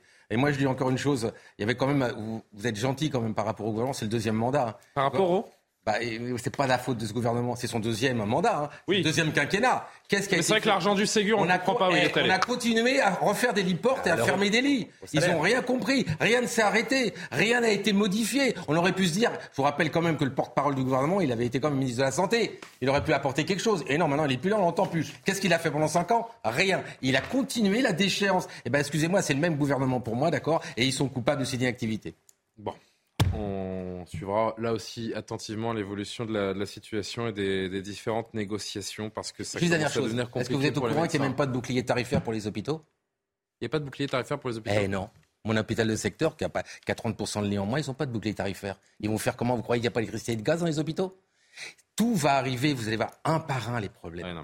si, vous avez des hôpitaux qui sont en... Ah mais attendez, mais il y a des générateurs, il y a des... Ne nous parlez pas des antibiotiques.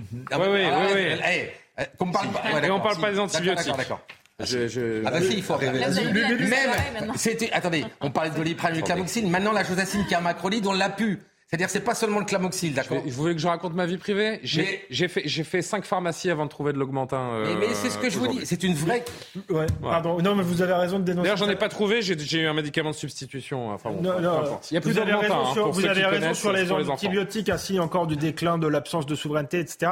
Mais là, je vais vous apporter une petite contradiction. Euh, je suis d'accord avec vous. Hein, parce je suis d'accord avec vous. Le gouvernement a une lourde responsabilité parce qu'il y a eu la pandémie, etc. Mais c'est pas le seul. Je me souviens d'Éric Woerth ministre de droite qui faisait le tour des plateaux. On peut euh, trouver euh, les images qui expliquaient fermer des lits, fermer des lits, fermer des lits. Eh oui. Mais attendez, c'est 30 ans.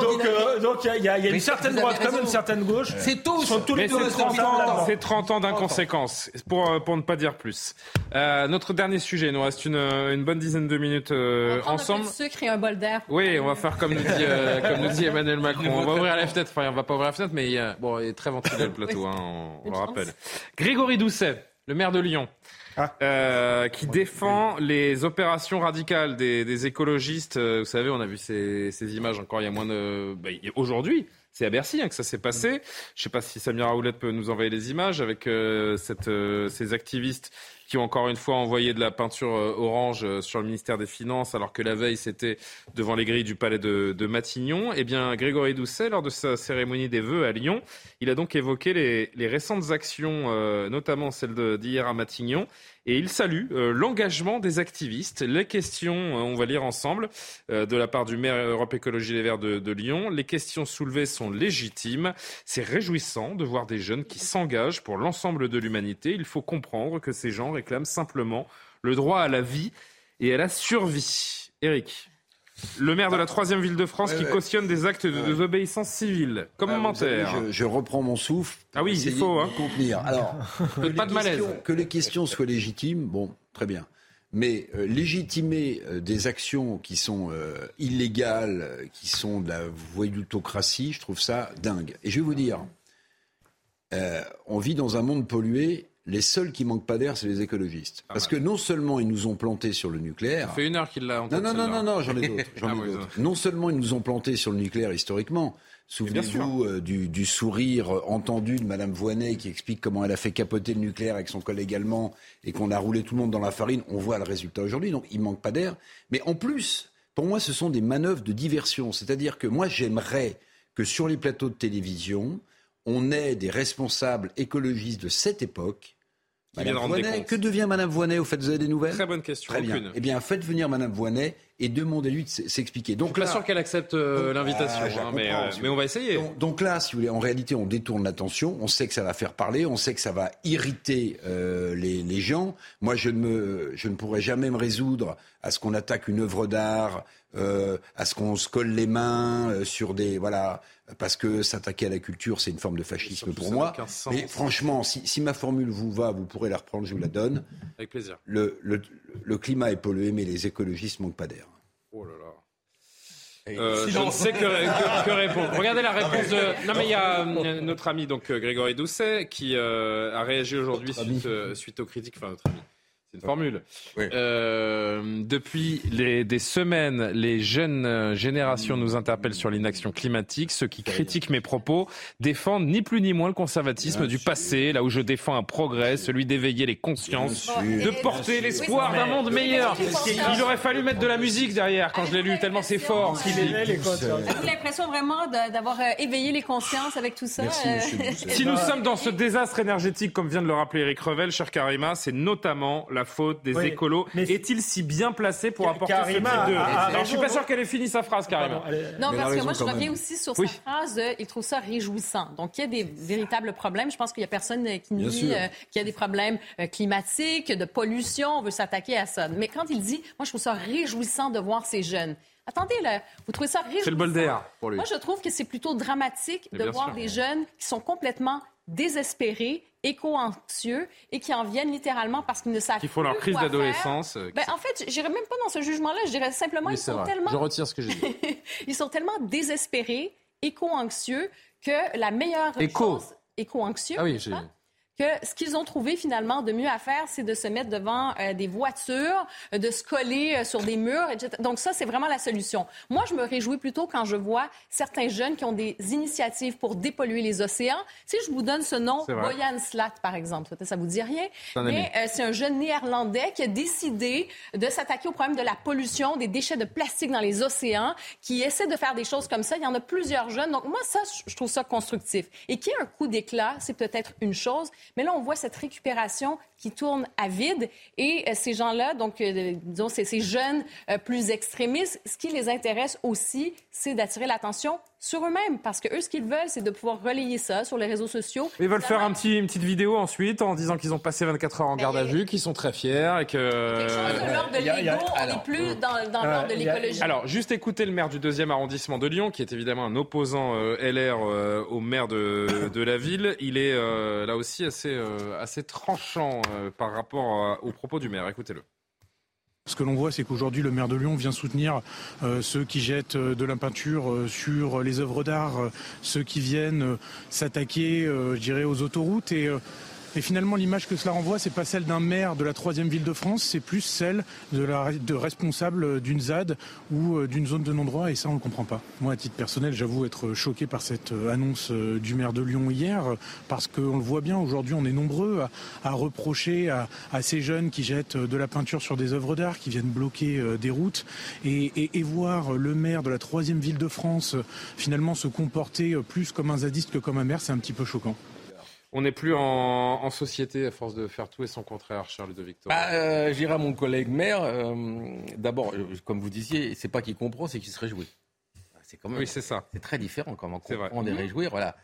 D'autre part, bah, c'est presque, presque, irresponsable et ben, de se réjouir. tous ces jeunes, allez à la mairie de Lyon et mettez de la peinture partout, allez détruire tous les. Ah oui, mais non, parce que le maire de Lyon, lui, il est, il est à fond non, mais pour, il est gentil. S'il comprend tout ça, ça le réjouit qu'il prenne des, des bombes et qu'il le fasse lui-même sur tous les monuments, sur toutes ces galeries d'art. Et on verra après s'il fera le malin. Excusez-moi de vous dire ça aussi franchement. Sur sa mairie aussi. Ah ouais, dans sa mairie, dans sa ville, qui viennent tout taguer. et après, il sera là, il dirait Ah, je me réjouis. Il dira ça aux Lyonnais. Mais qu'est-ce que je me réjouis? Ma ville a pris des couleurs. Voilà. Non, mais il faut arrêter. Il occupait à regarder les rodéos euh, sous les fenêtres de sa mairie et sur la place Bellecour. euh, non, mais ce qui est... Je dis une bêtise parce que ça fait longtemps qu'on n'a pas qu'on n'en a pas entendu parler. Euh, c'est tout de même assez irresponsable ce type de déclaration parce que il a aussi il faut le dire, c'est un responsable politique, c'est le maire de la troisième ville de France. Il a de l'influence sur les gens qui l'écoutent. Oui, donc il y a une part de, responsabilité. Dans une ville où il y a déjà beaucoup d'insécurité, donc il, il, envoie le signal qu'on peut s'asseoir sur, euh, sur la loi. Surtout son tweet est amusant parce qu'effectivement, il parle d'éveiller les consciences je pense que non seulement ça n'éveille aucune conscience, mais surtout, euh, ça crée une forme de rejet de l'écologie. Je pense que c'est une cause très importante, l'écologie, mais c'est vrai que quand je vois ça, si vous voulez, j'ai envie de sortir mon pistolet à peinture. Euh, et ensuite, ce qu'on disait sur, le, sur ces activistes, ça témoigne, je dirais, sur notre génération, la mienne plutôt, parce qu'ils ont à peu près mon âge, mais d'une forme d'avachissement euh, mental. Euh, pardonnez-moi, euh, ces gens-là n'ont plus aucune créativité, plus aucune imagination. Je pense à mai 68. Dieu sait si je suis pas proche des idées de mai 68, mais ils savaient créer un slogan. Ils jetaient des pavés, mais sous les pavés la plage. Ils avaient une certaine forme d'inventivité, de créativité. Là, quelle, quelle bêtise Soit ils se mettent sur les voitures, bah, ils créent un embouteillage, soit ils barbouillent. Attendez, il y était.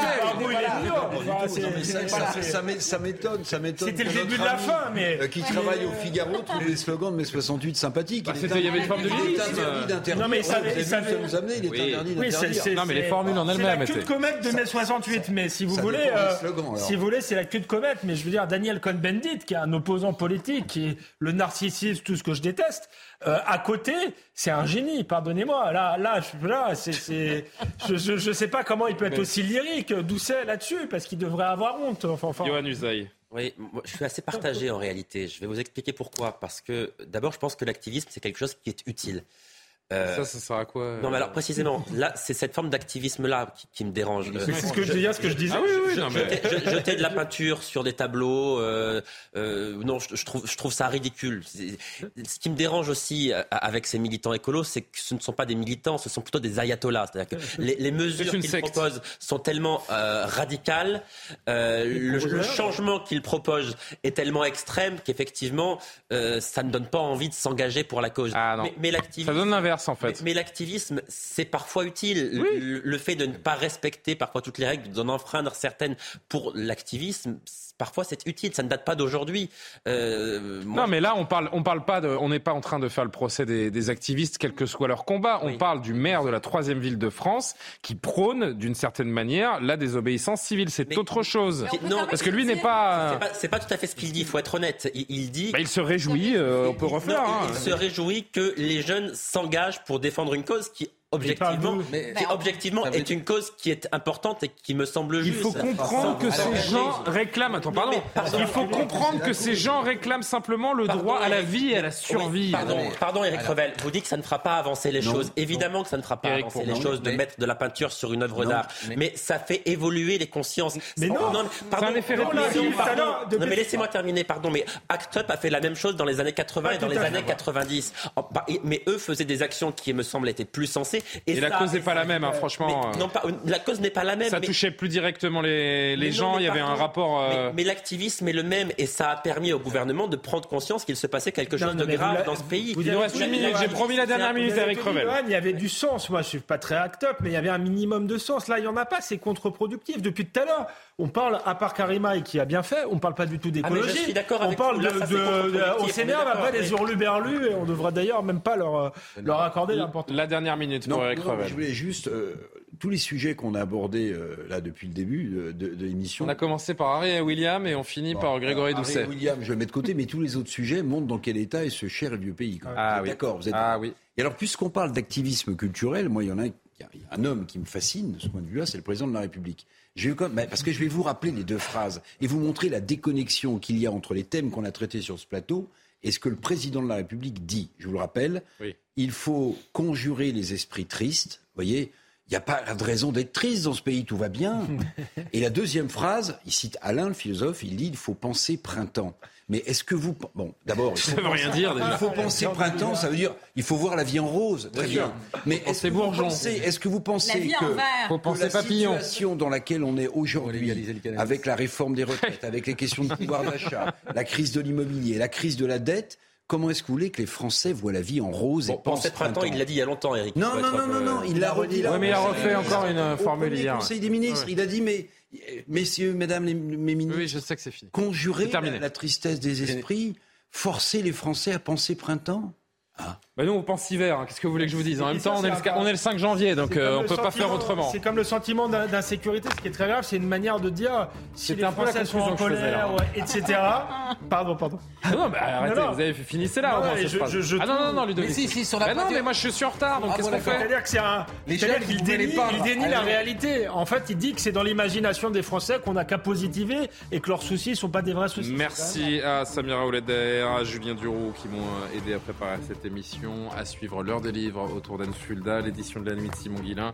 On se dit, non, j'ai failli dire à demain, mais demain c'est vendredi. Donc c'est Elliot Deval qui reprend euh, Soir Info Week-end. J'aurai le plaisir de vous retrouver dans l'heure des pros de Bonne nuit.